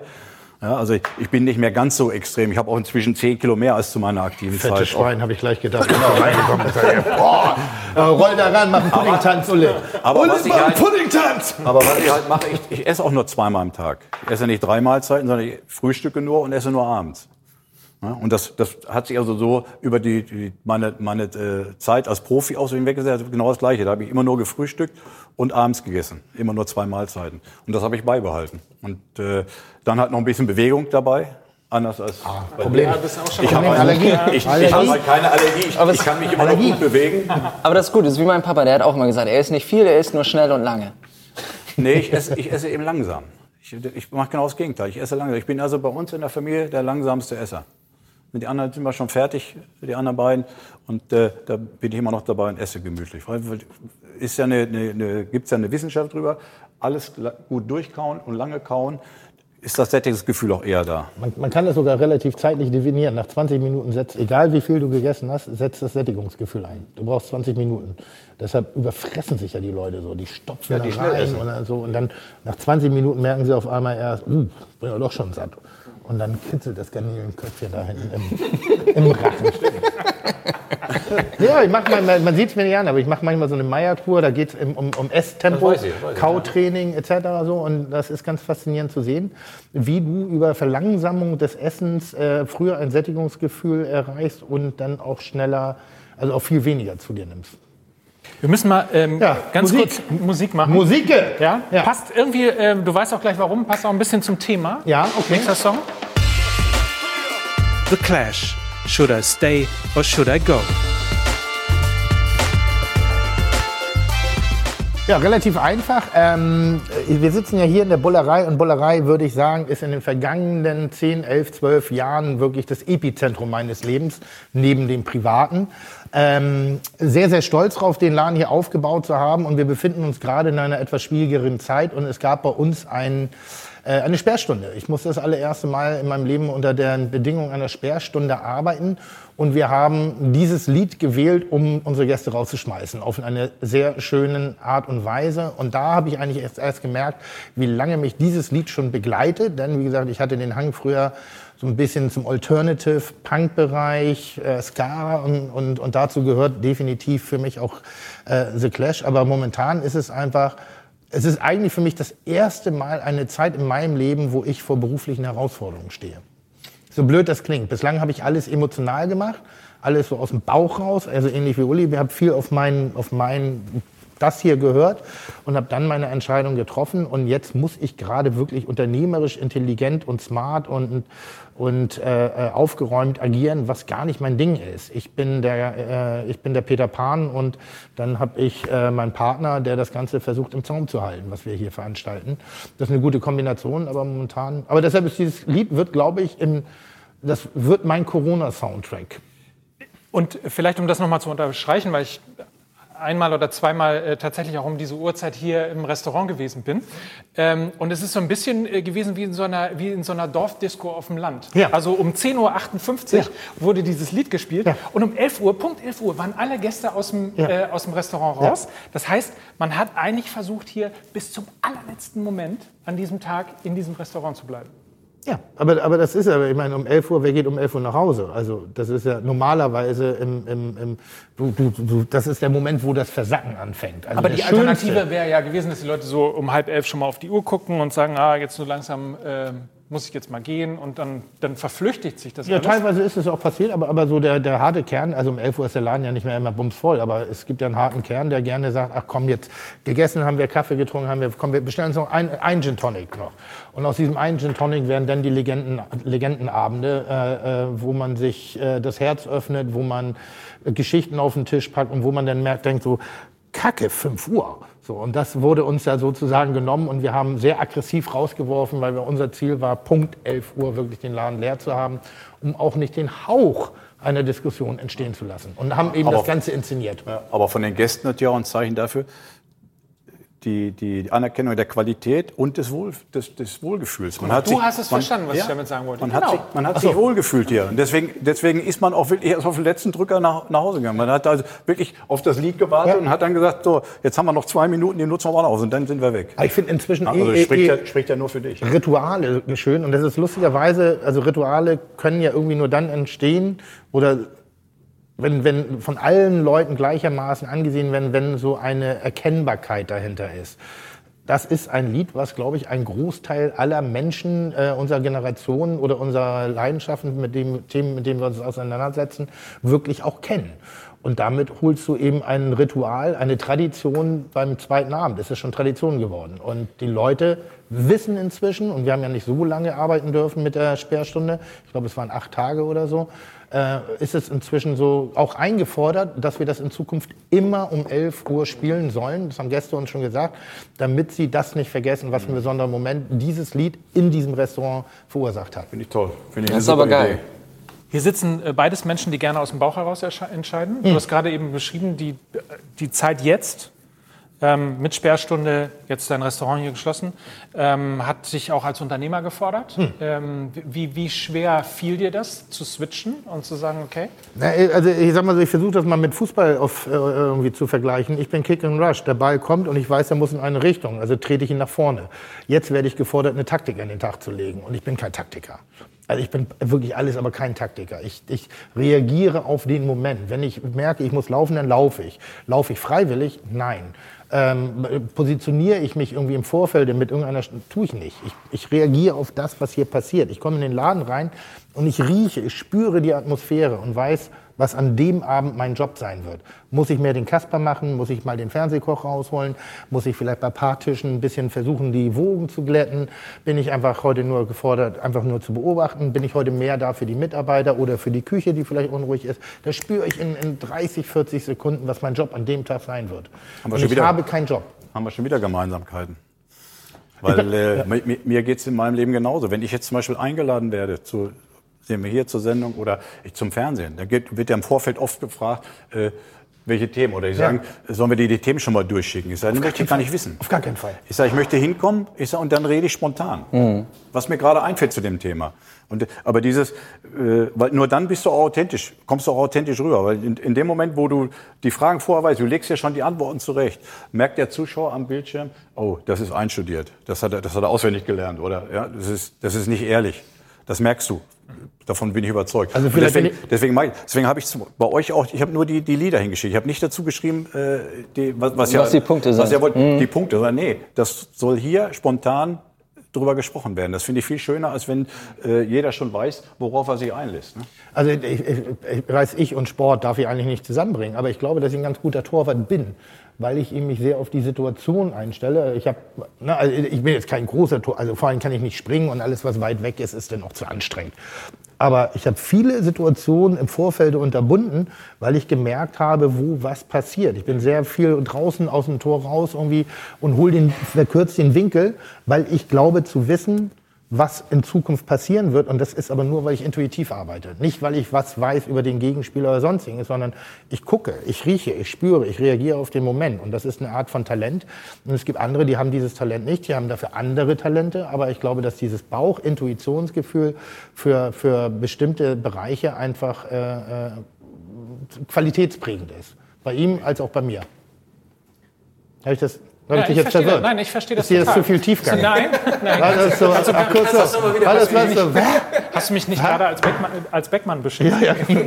nicht beschimpft, beschrieben. Gut, so, das war der Beckmann-Moment. Der, der Beckmann-Moment. Ja. Bestimmt ist auch ich, ich war mir nur nicht sicher, ob du das intellektuell oder akustisch nicht verstanden hast, was ich gesagt habe. Nein, ich habe äh, gerade versucht, mit welchem Torwart man dich in Verbindung äh, bringen könnte, weil du dann ja doch eher, also wenn man mal in der Neuzeit bist, äh, ist, dann doch eher der Manuel Neuer äh, bist, ne? also der sehr weit vorm Tor steht und antizipieren kann. Ja, ich bin eine Mischung aus Neuer und äh, Kahn. Also ein bisschen benehme ich mich nonstop daneben und bin übertrieben ärger, also wirklich nonstop und biete ja auch sehr viel, aber ich mag das, also vieles von dem, was gesagt hat, habe ich gesagt, ja, ich verstehe das. Also von wegen, wenn er ins Stadion geht und die Meute ist gegen einen. Das motiviert ihn. Das ist bei mir genau das Gleiche. Also ich verstehe gar nicht, wie man daran zerbrechen kann, nur weil man ein Five-Konzert kriegt. Das bringt mich doch erst richtig nach vorne. Also das ist mir unbegreiflich. Und, und Neuer da eben halt dieses, äh, äh bevor ich mich in Dreck schmeiße, ja, unterbreche ich doch den Spielzug und wenn es 40 Meter vorm Tor ist. Das macht es in meiner Welt intelligent.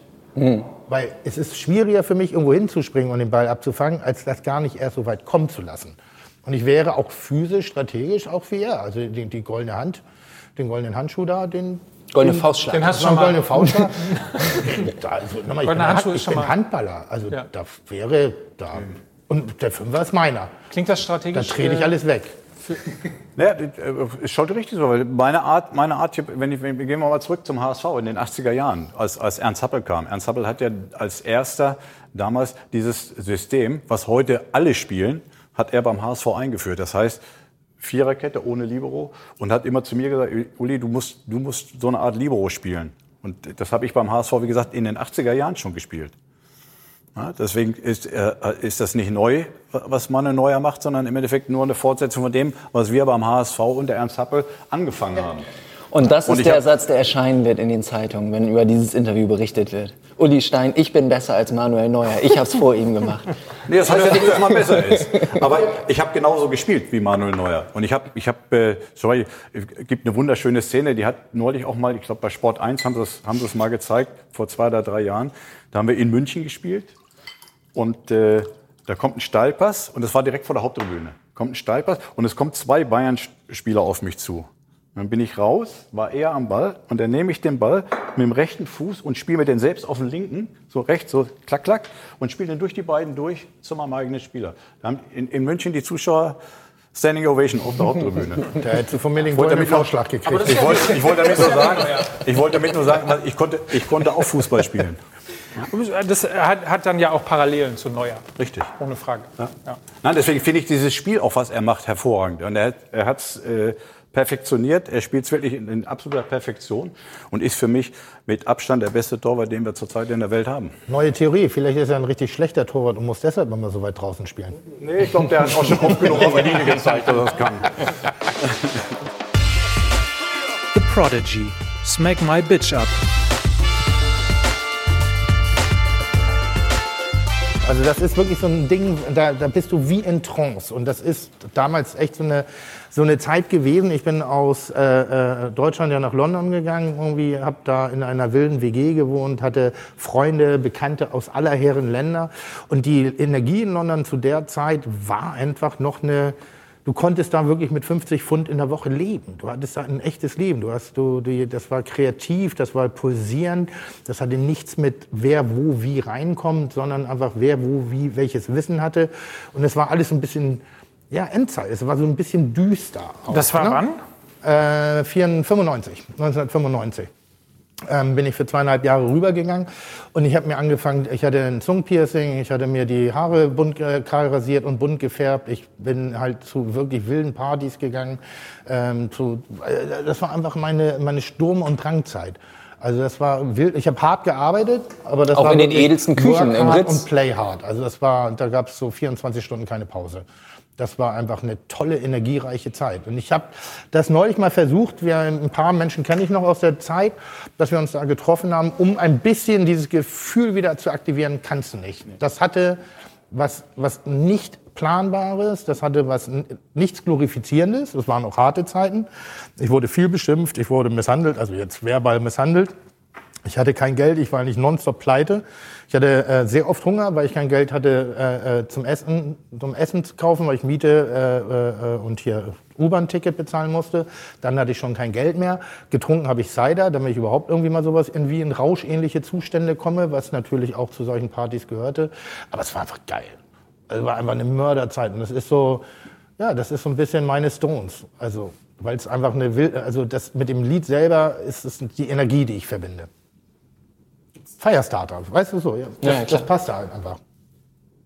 Kann es mir quasi direkt vorstellen, tatsächlich. Ähm, unter anderem, weil äh, London natürlich zu, dieser Zeitpunkt, äh, zu diesem Zeitpunkt auch so, so besonders war. Ne? Also durch die ganze Internationalität, äh, die sich da ergeben hat in dieser Stadt. Es war, noch, es war noch nicht so finanzlast. Es war schon eine teure Stadt, aber du hattest noch sehr viele Fenster, um auch in dieser teuren Stadt mit ohne Geld gut klarzukommen, weil einfach viele Menschen dort einfach nur temporär waren. Also in meiner Generation damals sozusagen, diese, diese, die, die, ich sag mal, 20- bis 30-Jährigen, mit denen ich da unterwegs war, da waren so viele Menschen aus aller Herren Länder, die einfach mal für ein, zwei Jahre nach London gegangen sind.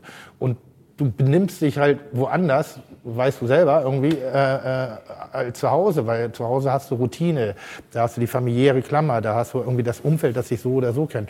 Und da warst du, ich glaube, das ist der Reiz von Berlin heutzutage. Mhm. Das war so mein London. Ja, du bist anonymer. Ja, find, ja, ja, ja.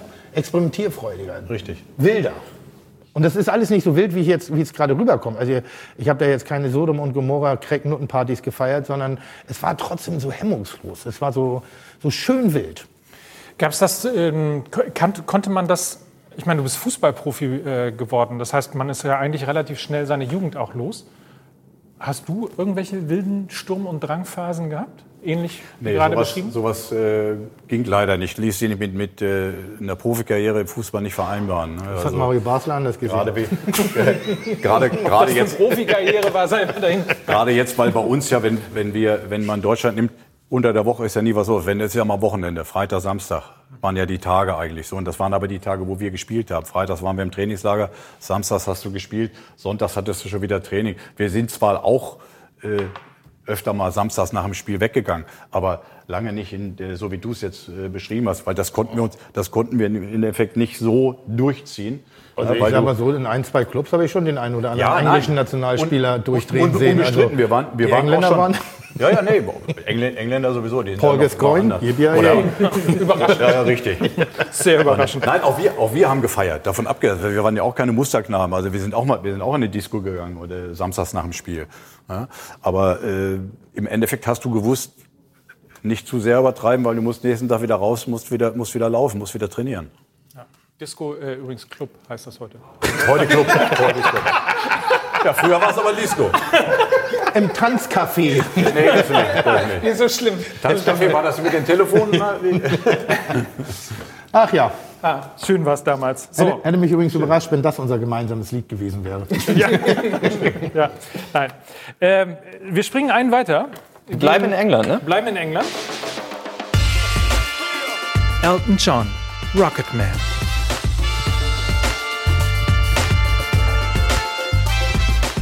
Jetzt muss ich mal was sagen. Also auf dem Fußballplatz so ein Rüpel und, und, und, und, und, und, und, und schroffer Mensch gewesen. Und hier Peter Maffay, Elton John, Bee Gees. ja, aber das war meine Musik. Aber ist ja schön auch. Ja.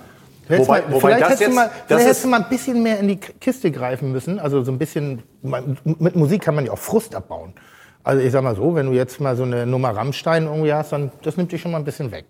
So, da ja, aber da war ich nie, komischerweise nie Fan. Nee. Also auch jetzt ACDC, das war, da konnte ich überhaupt nichts mit anfangen. Aber schön, tolles Lied. So, aber das ist zum Beispiel jetzt eine der äh, Musikrichtungen, wo ich sage, das hat jetzt nichts mit, mit äh, privaten oder mit sportlichen Dingen zu tun, sondern ich bin einfach, ich finde die Musik von dem klasse. Du bist einfach Fan. Ist also du Riesen, bist Fan von ja, Elton John. Ist ein Riesenmusiker und ich hatte das Glück, ihn in Halle in Westfalen live erleben zu dürfen. Wann jetzt? Zweieinhalb, war vor drei, vier Jahren. Ja, also ich, so, ich, hatte Karten für sein Konzert. Noch nicht, noch nicht so lange her. Und dann, siehst du, und dann siehst du einen Mensch, der alles erreicht hat in seinem Leben und der ist mit, mit in, in dem hohen Alter noch auf der Bühne und hat richtig Spaß. Du merkst richtig, dass ihm das Spaß macht auf Das ist keine Routine, wo er sagt, oh, ich reiße jetzt hier meine, meine, meine äh, äh, die Zeit runter und meine Tournee, dass ich die schnell zu Ende mache, sondern du hast gemerkt, dieser Mann liebt die Musik, der macht das gerne, der steht gerne auf der Bühne und hat zweieinhalb Stunden. Das, wann siehst du irgendwann einen Interpreten, der zweieinhalb Stunden auf der Bühne ist? Also war ein Traum. Und die Musik, ja, wenn ich glaube, wir sind alle mit äh, oder hingerissen damals Lady Di mit Candle in the Wind. Ja, ich sag, Elton John ist, ist für mich einfach Kult. Fertig. Also ich, ich kann es nur bestätigen, ich fand Elton John nie geil. Äh, Nein, aber nur so, ich fand ihn natürlich immer gut, aber es war mir ein Ticken zu. Habe jetzt aber eben auch die, die, äh, seine Biografie, seine verfilmte mir angeguckt. Schon geil. Also das kriegt man ja manchmal gar nicht Krasser so mit. Typ einfach. Ja, vor allem auch, Richtig. Was, den, den, den, der ist ja stilprägend. Der hat ja nicht einfach nur irgendwas Gutes gemacht, sondern er hat ja was gestaltet. Also im Endeffekt auch, wenn Uli mit seiner Spielweise als äh, Versetzer Libero ist auch was Neues zu der Zeit gewesen. Und ich finde, dass den, diesen Leuten immer noch so ein besonderer Respekt gebührt und die Zeit, in der Elton da äh, seine Karriere angegangen ist, äh, mit allen Up and Downs auch wieder eine sehr schöne Geschichte mit viel Licht und Schatten. Also mhm. und wa warum mochtest du es am Anfang nicht? Fandest du es übertrieben? Oder, mal, ich, ich komme von Dead Kennedys und ich komme ja, von also äh, musikalisch. So, du hättest ja auch die, von die Figur nicht. Nee, nee, nee, das fand ich immer geil. Das, aber dasselbe hatte ich Ewigkeiten mit David Bowie. Fand ich auch nie richtig geil. Und dann irgendwann habe ich erst verstanden, wie gut der eigentlich war. Und bei Elton John ist genau das Gleiche. Und ich hatte mir jetzt gerade Karten gekauft für das, für unfassbares Geld. Unfassbares Geld. In, ja. Hier in der, wie heißen die Halle jetzt? Barclay. Eine Barclay-Card. Und das konnte ja leider nicht stattfinden. Schade, hast was verpasst. Kommt ja vielleicht. Das ist ja nett von dir. Dankeschön. Ja, es liegt von dir, dass du es sagst. Sensationell. Für mich eine Musiklegende. Ja. Ja. Es gibt gleich einen Künstler äh, tatsächlich auch, äh, den ich noch live gesehen habe. Und das sind, glaube ich, dann, ähm, mittlerweile ist er tot, äh, aber das sind, glaube ich, auch so ähm, Momente, die, da zehrt man, glaube ich, dann ein ganzes Leben davon. Ja. Weil man auch irgendwann weiß, den habe ich live gesehen. Richtig. Aber also, wenn wir, wenn wir schon über Elton John äh, sprechen, Elton John war ja einer, also ich habe hier stehen, 1976 hat er sich geoutet, aber letztendlich hat er sich nie geoutet, sondern es war einfach immer klar, äh, ja, Elton John liebt halt Männer und das war ganz natürlich und ich, es gab auch nie wirklich eine Kontroverse darüber. Ähm, und gleichzeitig ähm, passiert es entweder im Fußball nicht oder als, als Hitzelsberger sich damals geoutet hat, war es ja ein, war ein Riesending und, und, und, und es wurde viel beklatscht, aber eigentlich auch das Maß de, des Beklatschens hat gezeigt, wie verpönt das eigentlich noch im Fußball ist. Wieso ist das so, dass Homosexualität da...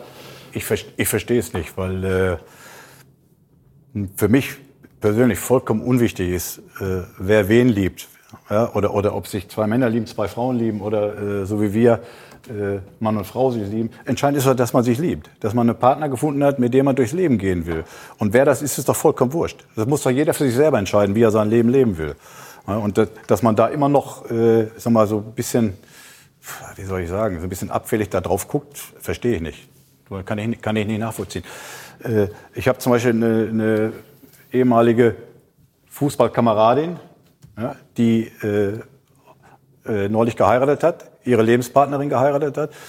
Und ich war im Vorfeld auch in, in, in Frankfurt beim Fernsehen und habe mich genauso dazu dem Thema geäußert und habe gesagt, das ist das Normalste der Welt. Wenn man die liebt, warum nicht?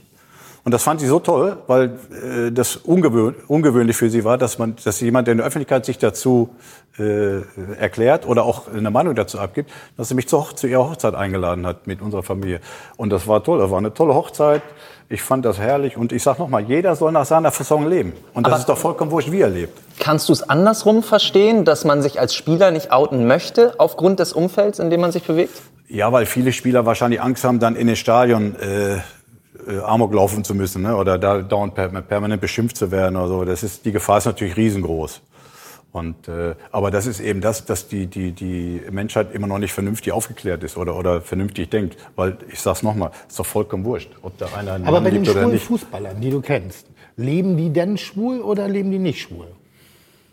Ich sag, ja, das wäre für mich die Frage. Also ich, so ich, kenne, ich kenne keinen aus, aus der Fußballszene, der dann auch, wie du sagst, äh, mit einem Lebenspartner zusammengelebt hat.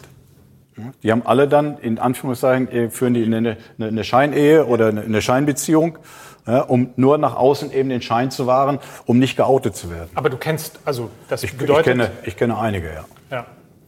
Also es ist ein, kein ungewöhnliches Nein, überhaupt Phänomen nicht. im überhaupt Fußball, nicht. logischerweise. Warum ja, auch? Warum, also, meine ich sagen, warum? warum sollte ja, ja, ausgerechnet genau. bei Fußball eine Käseglocke drüber sein, ja. die sagen, nein, das ist ja Quatsch. So, äh, ja. komplett. Und ich sage sag nochmal, das ist doch vollkommen egal, wer, wo die Liebe, wo die, man sagt ja bestimmt, wo die Liebe hinfällt.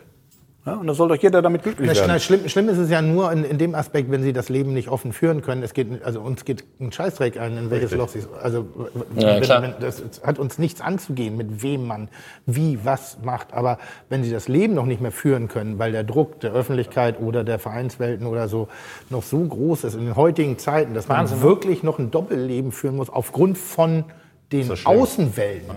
Das ist, glaube ich, das gibt es ja nur noch bei den Priestern. Weißt du, was ich meine? Also ansonsten ist das ja äh, scheinbar, also in meiner Welt spielt das keine Rolle mehr. Nee. Wer ich finde das, find das auch schlimm, dass die sich immer noch verstecken müssen oder, oder, oder so ein heimliches Leben führen müssen. Finde ich, find ich unmöglich. Find, wird Zeit, dass da die Leute mal ein bisschen offener werden. Aber wie gesagt, offensichtlich scheint das Stadion zu sein, vor dem man dann ja. doch äh, Respekt ja. hat. Ne? Das ist ja auch irre, dass man es in der, in der Kunst, in der Kultur, ähm, da wird es gefeiert, da wird es als völlig normal äh, hingenommen. Aber wehe, man tastet sozusagen unseren Fußball an, mit dem wir groß geworden sind, da darf das nicht sein. Das ist schon sehr absurd. Also auch sehr, eine sehr arrogante äh, Haltung der Gesamtbe Gesamtstruktur Zuschauer, Fußball. Ja, ist korrekt. Und nicht nachzuvollziehen. Also ich verstehe es nicht. Nirvana. Smells like Teen Spirit. Ich kann mich genau dran erinnern. Ich war im Plattenladen in Pinneberg und der Verkäufer sagte irgendwie, du, ich habe neues, was Neues für dich. Irgendwie, er hat die Scheibe aufgelegt und diese, diese, diese Gewalt, diese Wucht, die da aus den Boxen kam. Hier kriege ich immer noch Gänsehaut, weil das war so, what? Das ist also so satt, das Schlagzeug, wie das einsetzt. Die, die, also wirklich diese, diese jugendliche Wut, die da drin war. Und ich war ja zu dem Zeitpunkt gerade mal 19 ungefähr. Und das war, hat so mein Lebensgefühl getroffen. Ich habe selten einen Moment gehabt, wo Musik so eine Energie ausgestrahlt hat. Das muss gewesen sein wie früher, als die Beatles, die Stones irgendwie das erste Mal irgendwie perform Elvis oder so. Das war generationsverändernd, glaube ich. Und ich glaube, das war auch, auch kulturell alles verändernd. Das war einfach eine unfassbare, ja, das war Jugend. Das ist Jugend pur. Und, und, und, das, Irre, das Irre ist, ich bin ja fast, wir sind ja fast gleich alt. Ja. Ähm, ich komme aber musikalisch aus einer komplett anderen Ecke. Ja. Äh, und trotzdem ist dieser Song so prägend. prägend. So, also egal, wo, wo, du herkommst, egal, ob du, was weiß ich, äh, langsame Musik mochtest oder Heavy Metal mochtest oder so. Nirvana war einfach hat ein ganzes Lebensgefühl zum Ausdruck ja. gebracht. Die Zerrissenheit, die, das sehr früh Ableben, aber der Exzess, die, dieses, naja, wir waren in den 90ern, waren wir keine wütende Jugend mehr. Ne? Da waren wir schon eher so das war schon eher so die gemäßigte. Wir fühlten uns schon sehr erwachsen. War, das die Generation Golf, sagt man das so? Die ja. 90er war das ungefähr? Und damit ist nicht äh, die, so, Und genau. wir waren alle schon, wir hatten ja nichts gegen, dass wir sein konnten so richtig. Das war, unsere Eltern haben mehr gekifft als wir irgendwie. Die haben, wir waren alle geschieden. Halt, wir hatten Kohl. die hatten Kohl. Also, und da, das war mal so ein, so ein Ausdruck wieder von, von einer echten, ach, das war geil. Mörder. Bis heute, bis heute noch für mich einer der besten Songs der Welt. Und ich glaube, es ist tatsächlich immer noch so, dass irgendwann 80 Prozent der Jugendlichen äh, dann zwischen 17 und 22 plötzlich den Song ja. geil finden. Ja. Ich bin übrigens sehr froh, ich meine, du bist ja sowas wie, wie ein äh, Rockstar auch. Äh, ja, genau. Ich bin froh, dass du. Aber, eher, aber eher so Mietlauf. ja, aber auf eine gewisse Art und Weise hast du ja schon Rockstar-Attitüde. Äh, ja, Attitüde habe ich ja. ja. Ich bin sehr froh, dass du älter als 27 geworden bist, jedenfalls. Ja, ich habe mir alle Mühe gegeben, das zu verhindern, aber habe eine harte Konstitution. ja, aber auch das ein Stück weit auch Idol? Wer? Kurt Cobain? Nein, auf gar keinen Fall. Äh, viel zu depressiv, viel zu negativ, viel zu, viel zu schwermütig. Ich, also deshalb war das ja dieses, dieses, dieses das war so, das war so lebensbejahend für mich eigentlich, weil das hat so richtig Ärmel hochkrempeln und mit voller Wut und Macht sich gegen alles aufzulehnen und nicht sich zu ergeben. Dieses Lied hat für mich nichts ergeben. Das hat was Angreiferisches, das hat was, was sehr Kämpferisches. Und deshalb ist, es, ist er selber für mich als Person eine Vollkatastrophe. Das ist, äh, äh, ich, ich mag seinen gesundheitlichen Aspekt, das kann ich nicht beurteilen. Aber der Habitus, so, ach, die Welt ist so schwer und deshalb nehme ich mir immer das Leben mit 27, ohne vielleicht, also, weißt du, was ich meine? Einen Menschen zurückgelassen, das finde ich schon einen feigen Weg. Und also deshalb, aber die Energie, ja. Also ich halte es dann lieber mit Dave Grohl. Also Kurt Cobain war nicht mein, war nicht mein, mein Hero. Wenn, wenn das Tims ähm, Jugend Rebellen, Rebel-Song äh, ist, wollen wir ihn so nennen? Klingt, ein bisschen eckig, ne? Kantig, aber du weißt, was ich meine. Nee. Nein? aber, aber so, lassen wir dich jetzt auch nicht von der Angel. Aber dich frage ich ja jetzt auch gar nicht. Gibt es äh, auch so einen Song, so, den du mit deinem Erwachsenwerden, mit dem so der 20-jährige Uli Stein, der so das Gefühl hat, das ist der Song, wo wir es unseren Eltern nochmal zeigen? Und nee, das hatte ich, das hatte ich nicht, weil in, in der Zeit wie du gerade sagst, so dieses Heranwachsen, Teenageralter, war die Zeit, wo ich eigentlich äh, das alles verpasst habe, weil ich damals schon in jungen Jahren, obwohl ich noch gar kein Profi war oder so, aber ich habe in der A-Jugend oder auch dann im Amateurbereich Fußball gespielt. Und Handball. Ja. Und, und habe aber, hab aber da mich schon selbst diszipliniert. Ich bin also freitags nicht in der Disco. Ja, ich bin samstags nicht. Ich habe mich da schon immer auf meinen Sport vorbereitet. Ja, dann wären wir keine Freunde geworden. und und äh, deswegen gab es die Zeit für mich nicht. Die Zeit habe ich also im Endeffekt total verpasst. Aber ich fand, dieses Lied hier, was ich gerade gehört habe, hätte auch ein Song für mich sein können. In, in der damaligen Zeit. Das Lied ist toll, der Song ist klasse. Ja? Aber diese Zeit habe ich halt verpennt, weil ich in der Zeit mich um Fußball gekümmert habe, um mein, um mein, um mein äh, Hobby gekümmert habe, was ja dann Gott sei Dank auch zu meinem Beruf geworden ist. Und im Nachhinein muss ich dann halt sagen, es war der richtige Weg. Ich habe es richtig gemacht, ne? dass ich auf die Discos verzichtet habe oder auf die Clubs, wie man heute sagt, und äh, mich halt auf, auf Fußball konzentriert habe. Aber da, da ist mir diese Phase, wie du jetzt sagst, in England und in London, ist natürlich an mir vorbeigegangen, leider. Man müsste äh, tatsächlich auch mal gucken. Der, der Song ist von 91, ne, was sozusagen dein adäquat in der Musikepoche gewesen sein könnte. Das war dann ja eher so 75, ne? Sowas um den Dreh. 75, 76, ja. so. Wer waren da die Rebellen? Elvis. Stimmt, Elvis war ein Rebell, ne? Ja, aber da nicht mehr. Da, da war, war ja, Elvis fand ich auch. Da war, da war glaube ich, nur noch Suffkopf. Elvis, war ja nicht, Elvis war ja nicht, habe ich auch gerne gehört, Elvis. Aber es ist nicht so, dass der jetzt irgendwas Prägendes bei mir hinterlassen hat. Ich, hört, ich habe den auch gerne gehört, die nee, Musik. Schon David Bowie und Elton John, das waren schon 6, 76 waren so die, das waren die Paradiesvögel. Das David, so Bowie, David Bowie zum Beispiel ist äh, meine Frau, ganz, ganz, also ein ganz großer Hero meiner Frau, David Bowie. Heroes, hat den, ne, hat den für, war- mein, für mein Leben. Ja, ja, für, hat, Übrigens beste ich ich habe den auch gerne gehört. Ich fand die Musik auch gut. Aber äh, es war eben nicht so, dass, das, dass ich sage, wenn ich den heute höre, dass ich irgendwas damit verbinde. Und wir sollten ja hier Songs zusammenstellen, wo wir eine Verbindung haben, wo du sofort dran denkst, ach, das war da, das war das. Und das war eben bei David Bowie oder bei Elvis nicht. Obwohl ich es auch gerne gehört habe, davon abgesehen. Bevor wir jetzt so langsam, wir müssen nämlich äh, tatsächlich leider so langsam auch zum, äh, zum Schluss kommen. Und bevor wir jetzt mal, äh, wir haben uns äh, noch einen Song jeweils ausgesucht, der so eine Art äh, Ab Abschlusssong von, von jeder Playlist von euch ist. Und mal einmal, wie früher im Schnelldurchgang bei Dieter Thomas Heck, wer erkennt, äh, kennt es nicht, in der Hitparade nochmal alle Songs durchgeht. Und ihr sagt einfach äh, so einen Satz oder anderthalb, was euch spontan ähm, zu diesem Song äh, einfällt. Wir Uli fangen- fängt an. Uli fängt an. Äh, und auch wenn schon gehört, fangen wir an. We are the Champions. Größten Erfolge, sportlichen Erfolge. Ein, ein Song, den ich überhaupt nicht äh, aussprechen kann. Äh, Tub Thumping. Tough Thumping. Ja, das ist ein Song, den wir, wir sind Amerika-Fans, sind im Urlaub immer in Amerika gewesen. Und äh, im Sommer, als wir mit der ganzen Familie drüben waren, immer wenn wir ins Auto eingestiegen, irgendwo hingefahren sind, du hast das Radio angemacht, lief dieser Song. Wie heißt der? Tub Thumping. Willst du mal ganz kurz rein? Von Ja, bitte. Cham Chamba Wamba, ne? Chumbawamba. Peter Maffay, weil es dich gibt. Meine Frau. Rod Stewart, Sailing. Äh, erstmal Fußballfan durch und durch und ich durfte ihn in Kiel in jungen Jahren live erleben und äh, deswegen auch bleibende Eindruck hinterlassen und geile Musik gemacht. Mamma Mia von ABBA. Aber hat, glaube ich, alle in, in unserer Zeit äh, Nein. bewegt. Oder fast alle. Das war ja auch nicht deine Zeit. Ich wollte gerade sagen, du warst ja später. Und man, nur plappern. eine, eine, der ganz, eine der ganz wenigen Bands, die, ich, ich weiß gar nicht, ob die überhaupt mal einen Flop hatten, die hatten nur Erfolge.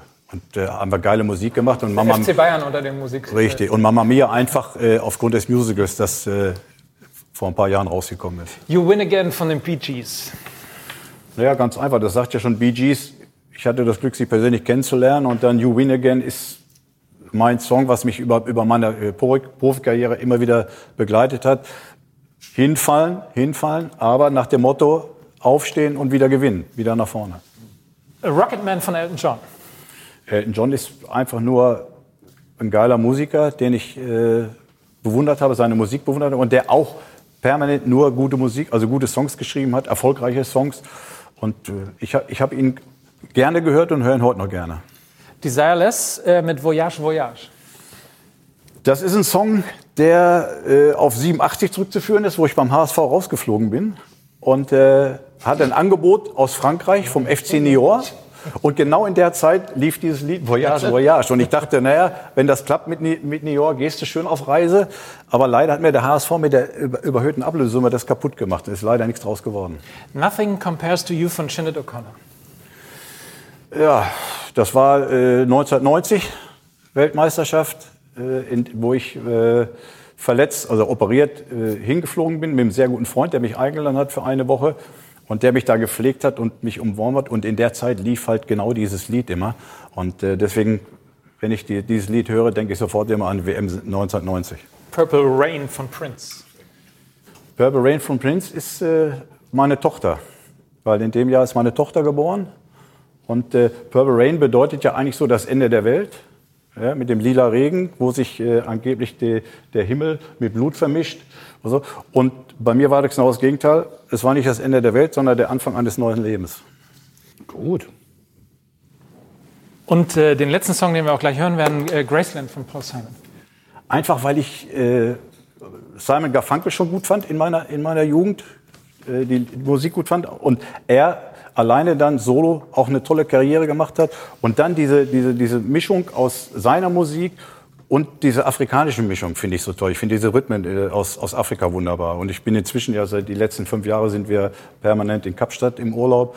Bin inzwischen so Afrika-Fan geworden. Und insofern passt das musikalisch natürlich auch wunderbar. Zufrieden mit der Playlist? Total. Liegst du mehr gern. Sehr gut. Dann kommen wir mal zu deinen. Ne? Ja. Äh, I Was Made for Loving You von Kiss. Allererste Schallplatte meines Lebens. Äh, Funky Town von Lips Inc. sozusagen meine erste Peinlichkeit im, im öffentlichen Auftritt.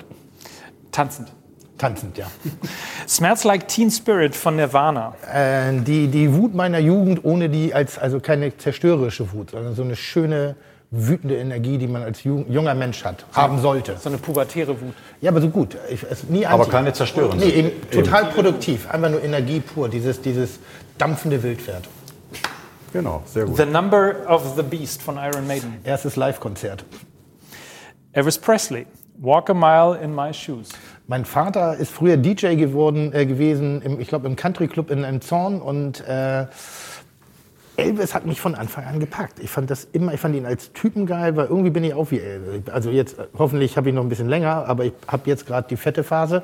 Irgendwie in Ich bin jetzt sozusagen in meinem Graceland hier angekommen. Irgendwie.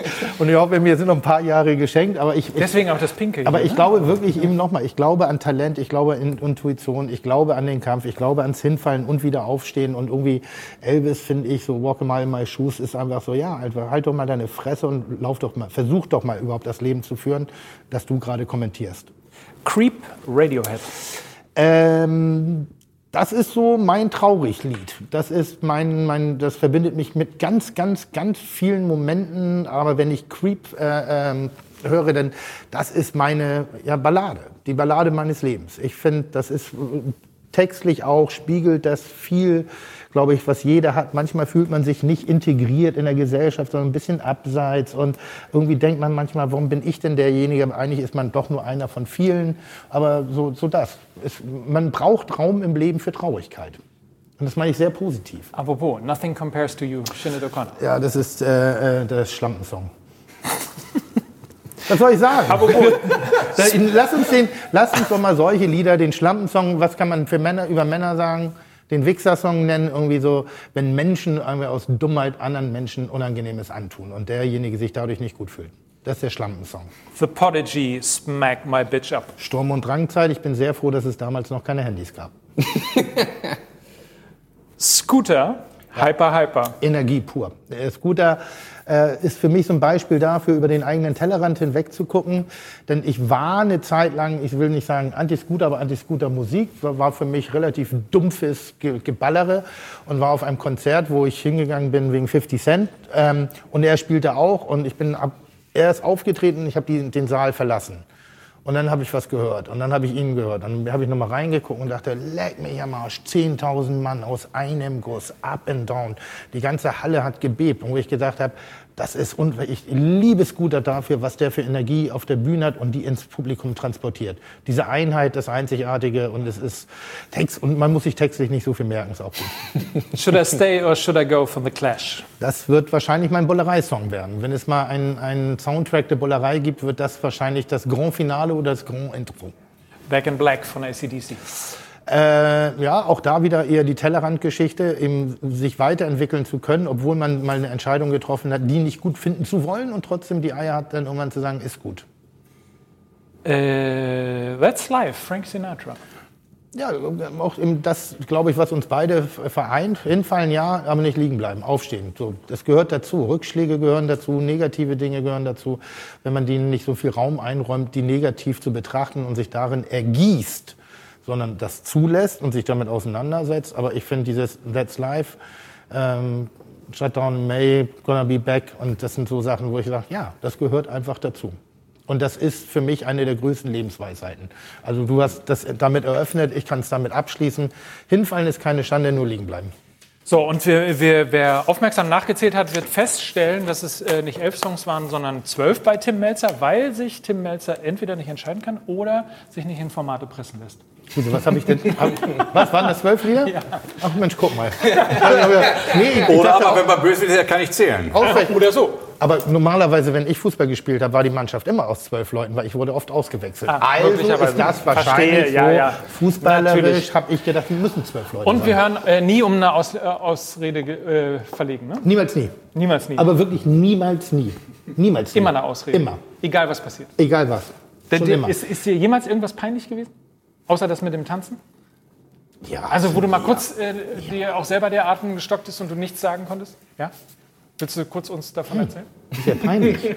Das, das, also das, ist schon wieder so eine unfassbar dumme Frage. Willst du uns erzählen, was hier richtig peinlich ist? Warum soll ich euch erzählen, was mir richtig peinlich ist? Das ist doch, das ist mir peinlich. Und peinlich ist so, also nicht lustig, also ist mir unangenehm. Ist auch nie da, geil zu erzählen, ne? Nee, ist nicht geil. Nee, also, also, selber von sich zu erzählen, wann, Von anderen, was wann peinlich ist. so, das ist super. So, von dir hätte ich jetzt mehrere Geschichten, die ich erzählen könnte. Möchte ich aber nicht machen. Aber dann erzähl du doch eine von Tim, die peinlich ist. Nein, das würde ich niemals tun. Also du eine wüsstest. Das würde ich niemals Wir haben jetzt aber erst zehn Songs gehört, ne? Wir haben zehn Songs gehört und müssen vor allen Dingen jetzt äh, die Schlusssongs äh, jeweils äh, von euch noch hören. Graceland, Paul Simon. Das ist wirklich einer der größten Songs. Ich finde den sogar, ich finde den so wirklich? geil. Wirklich Richtig geil. Ach, komm. Geiles Lied. Ich glaube, ich habe ein bisschen gestörtes Verhältnis dazu, weil Bobby McFerrin, glaube ich, gleichzeitig sein Don't was Worry auch, Be Happy ist. Was Wenn ich das Lied höre, ballt sich mir die Faust in der Tasche. Ich musste, ich musste mich zwischen zwei entscheiden. Weil ich, was, was, ich auch geil, was ich auch geil fand, Bodyguard. Bodyguard. If you be my bodyguard. Ah, okay. If you be my bodyguard von, von Paul Simon, auch, auch ein super Call Song. L, glaube ich. 1987 war das, ne? So. Mhm. Mhm. Was war mir der letzte? Bei dir kommt gleich noch That's Life. Willst du noch wechseln? Also, nee, nee, nee, den kann man nicht sagen. Aber den wünsche ich mir zum Beispiel auf der Beerdigung. Also That's Life? Ja, ja, ich glaube, ich will auch so eine Jan Feller Beerdigung. Was? Er ist dran, sein Song. Sein. Muss ich wieder. Also Graceland 1987, bevor wir gleich zur Beerdigung von Tim Melzer kommen. Ähm, genau, das war also die Zeit, das ist ja äh, Faustschlag äh, HSV raus. Bist du eigentlich mal beim HSV rausgeflogen? äh, einmal ja und einmal bin ich selber gegangen. Nein, aber das war die Zeit, ne? Das, war die Zeit, genau. Ja. 1987. Und da hatte ich auch viel Zeit, zu Hause Musik zu hören. Wie, wie, wie fliegt man eigentlich raus? Also, wie, wie ist das damals? Kriegt man dann einen Anruf naja, und sagt, raus, Uli, du musst nicht mehr zum, zum Training kommen? Oder? Ja, es war, es war ja nach dem Supercup äh, damals in Frankfurt mit dem, mit dem Wegmann, Jürgen Wegmann. Und da hat sich das eigentlich, du, hast die, du merkst schon die Stimmung, wie die Stimmung so umgegangen Und da habe ich, hab ich schon gewusst, ich bin aufs Zimmer, ich bin ja gar nicht unten geblieben, sondern ich bin gleich aufs Zimmer. Und dann kam so ein Spieler hoch, der Uli, komm runter. Ich sage, nee, komm, ich weiß, das war's. Das, ich brauche gar nicht mehr runterkommen. Thema ist durch, morgen kann ich meine Sachen abholen. Ne? Und so ist es dann auch gekommen. Das hast du schon im Gefühl dann. Ne? Und, äh, aber dann kam das auch. Dann äh, war aber kein Anruf, sondern äh, man hat mir mitgeteilt, in die Geschäftsstelle zu kommen. Ja, da saßen dann die Verantwortlichen und haben gesagt, ich war aber nicht, nicht, insofern nicht rausgeflogen, ich war suspendiert erstmal. Aber ist das denn so melodramatisch, dass du denn an deinen Spind gehst und so deine, Nein, deine, Hand, nicht. deine Handschuhe so nochmal ja. Gedanken verloren anguckst Nein, ich sag, und dann mit deiner Plastiktüte wir haben ja, so die, die Nacktbilder. Wir haben, ja, wir haben ja vorhin schon gesagt, oder ich habe es ja auch vorhin schon wieder, ich habe nie negativ nach hinten geguckt.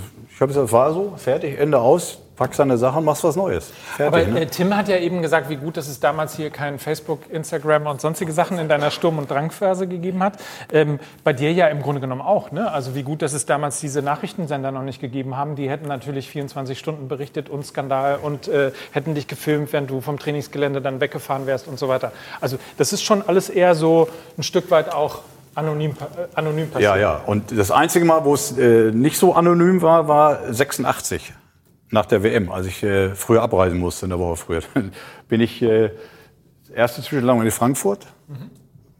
So, und dann sitze ich im Flieger, alle steigen aus, dann kam die Stewardess, äh, Herr Stein, bleiben Sie sitzen bitte. Ich sage, okay. So, ich sitzen geblieben, kamen zwei Polizisten rein. Herr Stein, äh, Ausweis, also äh, Reisepass. Ich sage, ja, hier, Pass.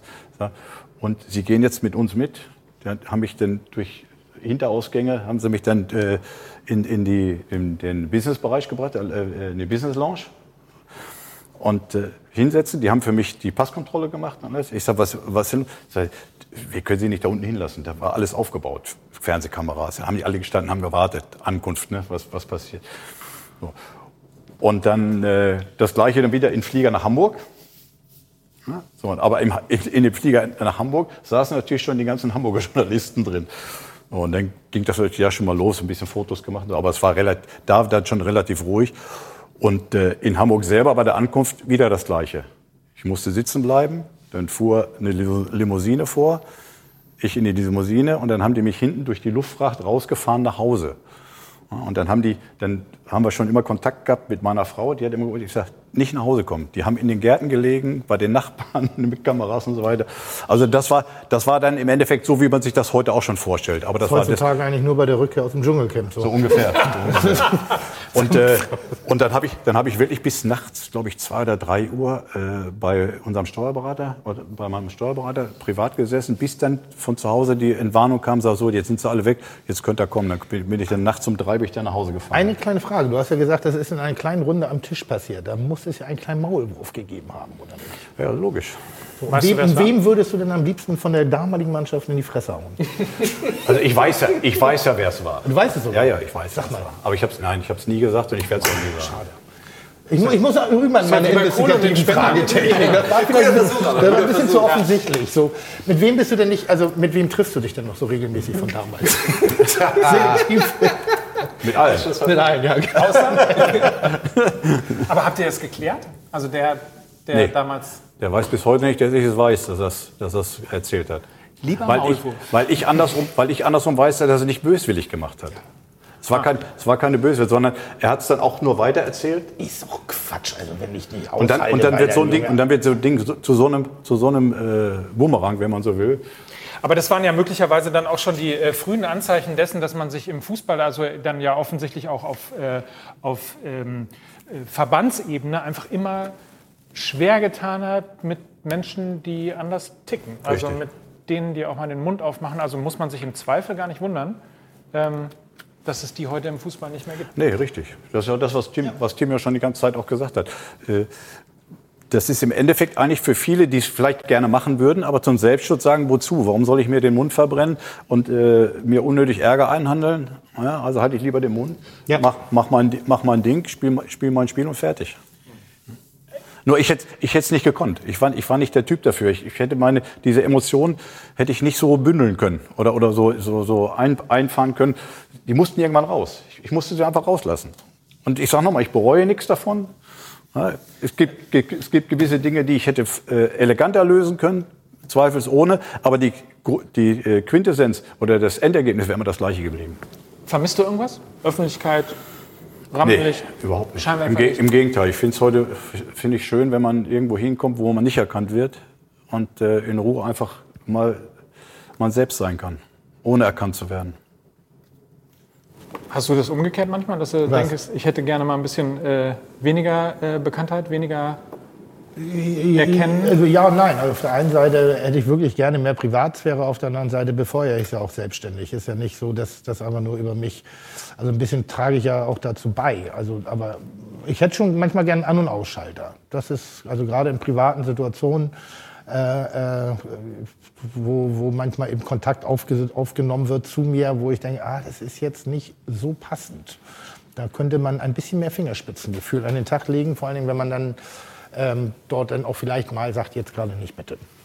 Ihr müsst auf jeden Fall mal ja. zusammen zum Fußball gehen. Ich bin sehr spannend. Äh, du, sehr sobald, gespannt, sobald äh, das, wieder. Wie das ausgeht, wenn ihr beide zusammen auftaucht. Ich, ähm wir haben ja schon. Also, wir haben schon zusammen gespielt. Also ich bin, ja, ich, ich bin jetzt, wir sind ja ein bisschen wie Karate Kid. Ich bin der Kleine und er ist der alte Weise, der sozusagen mir die Technik beigebracht hat, um den Kasten sauber zu wischen. Genau. So. so und der Alte hat zwar die Technik und das Wissen, aber der Junge hatte die körperliche Energie. Deshalb hat er mehr Tore kassiert als ich. Ich war halt zu dem. Ich ja. war vielleicht einfach nur äh, dicker. Nur, nur um es mal ganz kurz zu sagen, Karate Kid wird auch bald 50, ne? Ist das so? Ja. ja Wahnsinn, ne? wie die Zeit wegrennt. Absolut. Ja, aber so. ich glaube wirklich, dass wir beide sehr gute äh, Torwarttrainer werden. Also er mit Kompetenz und ich im Motivationssegment. Ja, kann ich mir das auch gut vorstellen. Ja. Ich, mein, mein, mein, Tipp wäre ja für jede Mannschaft, die Scheiße am Stecken hat, also hier ne, am, am, am Stiefel, einfach mal schön in den Club, laute Musik rein, bisschen Ballaballa, sich schön einen reintüdern und dann vielleicht eine kleine Schlägerei anfangen. Weil das ist das, was junge Menschen auch manchmal brauchen. Also nicht immer gleich aggressiv, aber die müssen doch irgendwo hin mal mit ihrer Energie. Du kannst mir doch nicht erzählen, nur weil du mit zwölf Jahren in so ein Fußballinternat reingeballert wirst, dass du da, dass dann nicht mal die Lände juckt und dass du nicht einfach mal ausrasten willst und dass du einfach mal ein unvernünftiger kleiner Bengel sein willst. Also eigentlich das, was Uli glaube, bis heute ist. Ich glaube, du wärst ein sehr guter Torwarttrainer. Ja. Aber, aber ich glaube, das gehört auch dazu dazu. Ja. Zum Erwachsenwerden, zum, Richtig, zum, zum, zum sich entwickeln gehört das ja, einfach dazu. Absolut. Ja. Sehe ich auch so. So, so, wir könnten das hier noch stundenlang weitermachen. Ja. Äh, wir müssen aber unbedingt mal Frank Sinatra äh, spielen, ja. weil es nämlich äh, dein letzter Song ist. Ja, my last song sozusagen. Dein letzter Song, ja. äh, nicht nur hier, ja. sondern Immer, also äh, mein, mein letzter Lebenssong vielleicht. Also ich habe ich hab ja, ich, ich glaube, dass bei der Beerdigung Musik immer eine wichtige Rolle spielt, um das Ganze nochmal zu kanalisieren, um nochmal die Emotionen richtig rauszuholen, damit auch richtig geheult wird. Also deshalb braucht man so ein paar Parameter drumherum. Und Frank Sinatra ist natürlich My Way. Äh, äh, aber das war mir ein bisschen zu Plattitüd, habe ich gedacht, das, damit kommen viele, aber obwohl ich finde auch My Way textlich und inhaltlich und von ihm auch noch immer noch eine der besten philosophischen, äh, äh, lebensanschauenden Lieder überhaupt, die jemals geschrieben worden sind. Ist halt ein bisschen kaputt gemacht worden durch Karaoke-Bars. Hör auf damit! Aber wir lernen auf so, so. Wir lernen aber, wir lernen aber ja. äh, wenn Tim Melzer schon irgendwann mal in äh, ferner Zukunft mal sterben muss, ja, dann aber auch ein richtiger Angang, dann sollen aber auch alle heulen und dann irgendwie auf jeden Fall sollen die, wenn sie denn das Lied hören, irgendwann mal wieder in ihrem Leben immer an diese Beerdigung denken. So. Aber machst du es damit so nicht kaputt für die Leute? Was? Machst du es damit nicht kaputt für die Leute? Dass die dann, dass die dann immer ganz ehrlich, ist meine Beerdigung. Was glaubst du, an wen ich zuerst denke? An mich. Aber du bist doch tot. Das weiß ich doch nicht. ja, Im besten Fall, wenn du unter die Erde kommst. Ja, ich, was mache ich denn damit kaputt? Ne, dass die Leute dann den Song hören und immer traurig werden. Das ist doch schön, weil ganz ehrlich, auf einer Beerdigung fröhlich zu sein, halte ich auch für Quatsch. Also ein bisschen lachen, ein bisschen, na, so ein bisschen plaudern und in Erinnerung schwelgen, ja. Aber ich möchte, dass mein, auf meiner Beerdigung alle Leute lachen und tanzen. Wo ich sage, wie realitätsfern ist das denn? Mhm. Gute geführte Trauerarbeit machen. Und das ist, ja. that's life. Ich werde auf jeden Fall ab heute bei diesem Lied immer an deine Beerdigung denken. Das ist lieb von dir. That's Life, Frank Sinatra.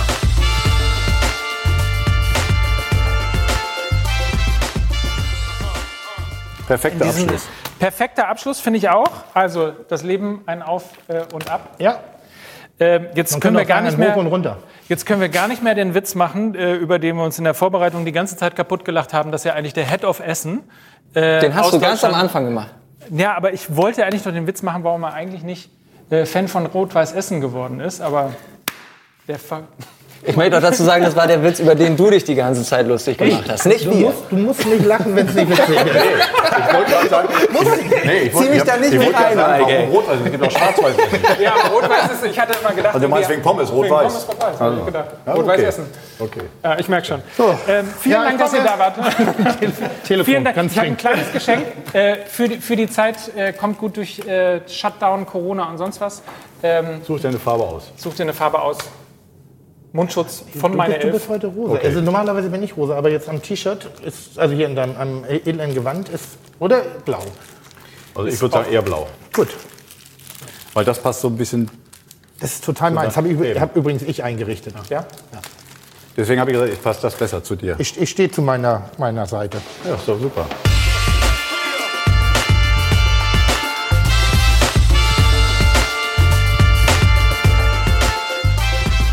So, das war die Bullerei Edition. Guck mal, die haben mich aber schön fertig gemacht hier, auch nochmal stylingmäßig. Ja, so lässt sich's aushalten jetzt. Absolut. Das war eine sehr unterhaltsame, sehr spannende Sendung. Äh, Tim Melzer, absolute Laberbacke, aber ein netter Typ. Und die alten Geschichten von Uli Stein nochmal zu hören, übrigens muss man mal sagen, ne, äh, der Mann, äh, also wenn ich mal so aussehe in seinem Alter. Ey, schöner gehalten. Mann. Oder schöner, schöner Mann. Mann. Ein Total. schöner Mann. Und äh, schöne Geschichten, das mit dem V-Schlag nochmal also ich will kein Tor gegen ihn, äh, gegen ihn schießen, aber für mich auch schöner Moment, dass er da einfach sagt, ich weiß nicht, was passiert ist. Ja. Keine Ahnung. Wir haben alles überlebt, ihr auch. Schön, dass ihr dabei wart. Wir machen uns mal auf in die nächste Stadt, zum nächsten Start, zur nächsten Playlist und äh, sehen uns bald wieder. Machen wir so. Bis dann. Ciao.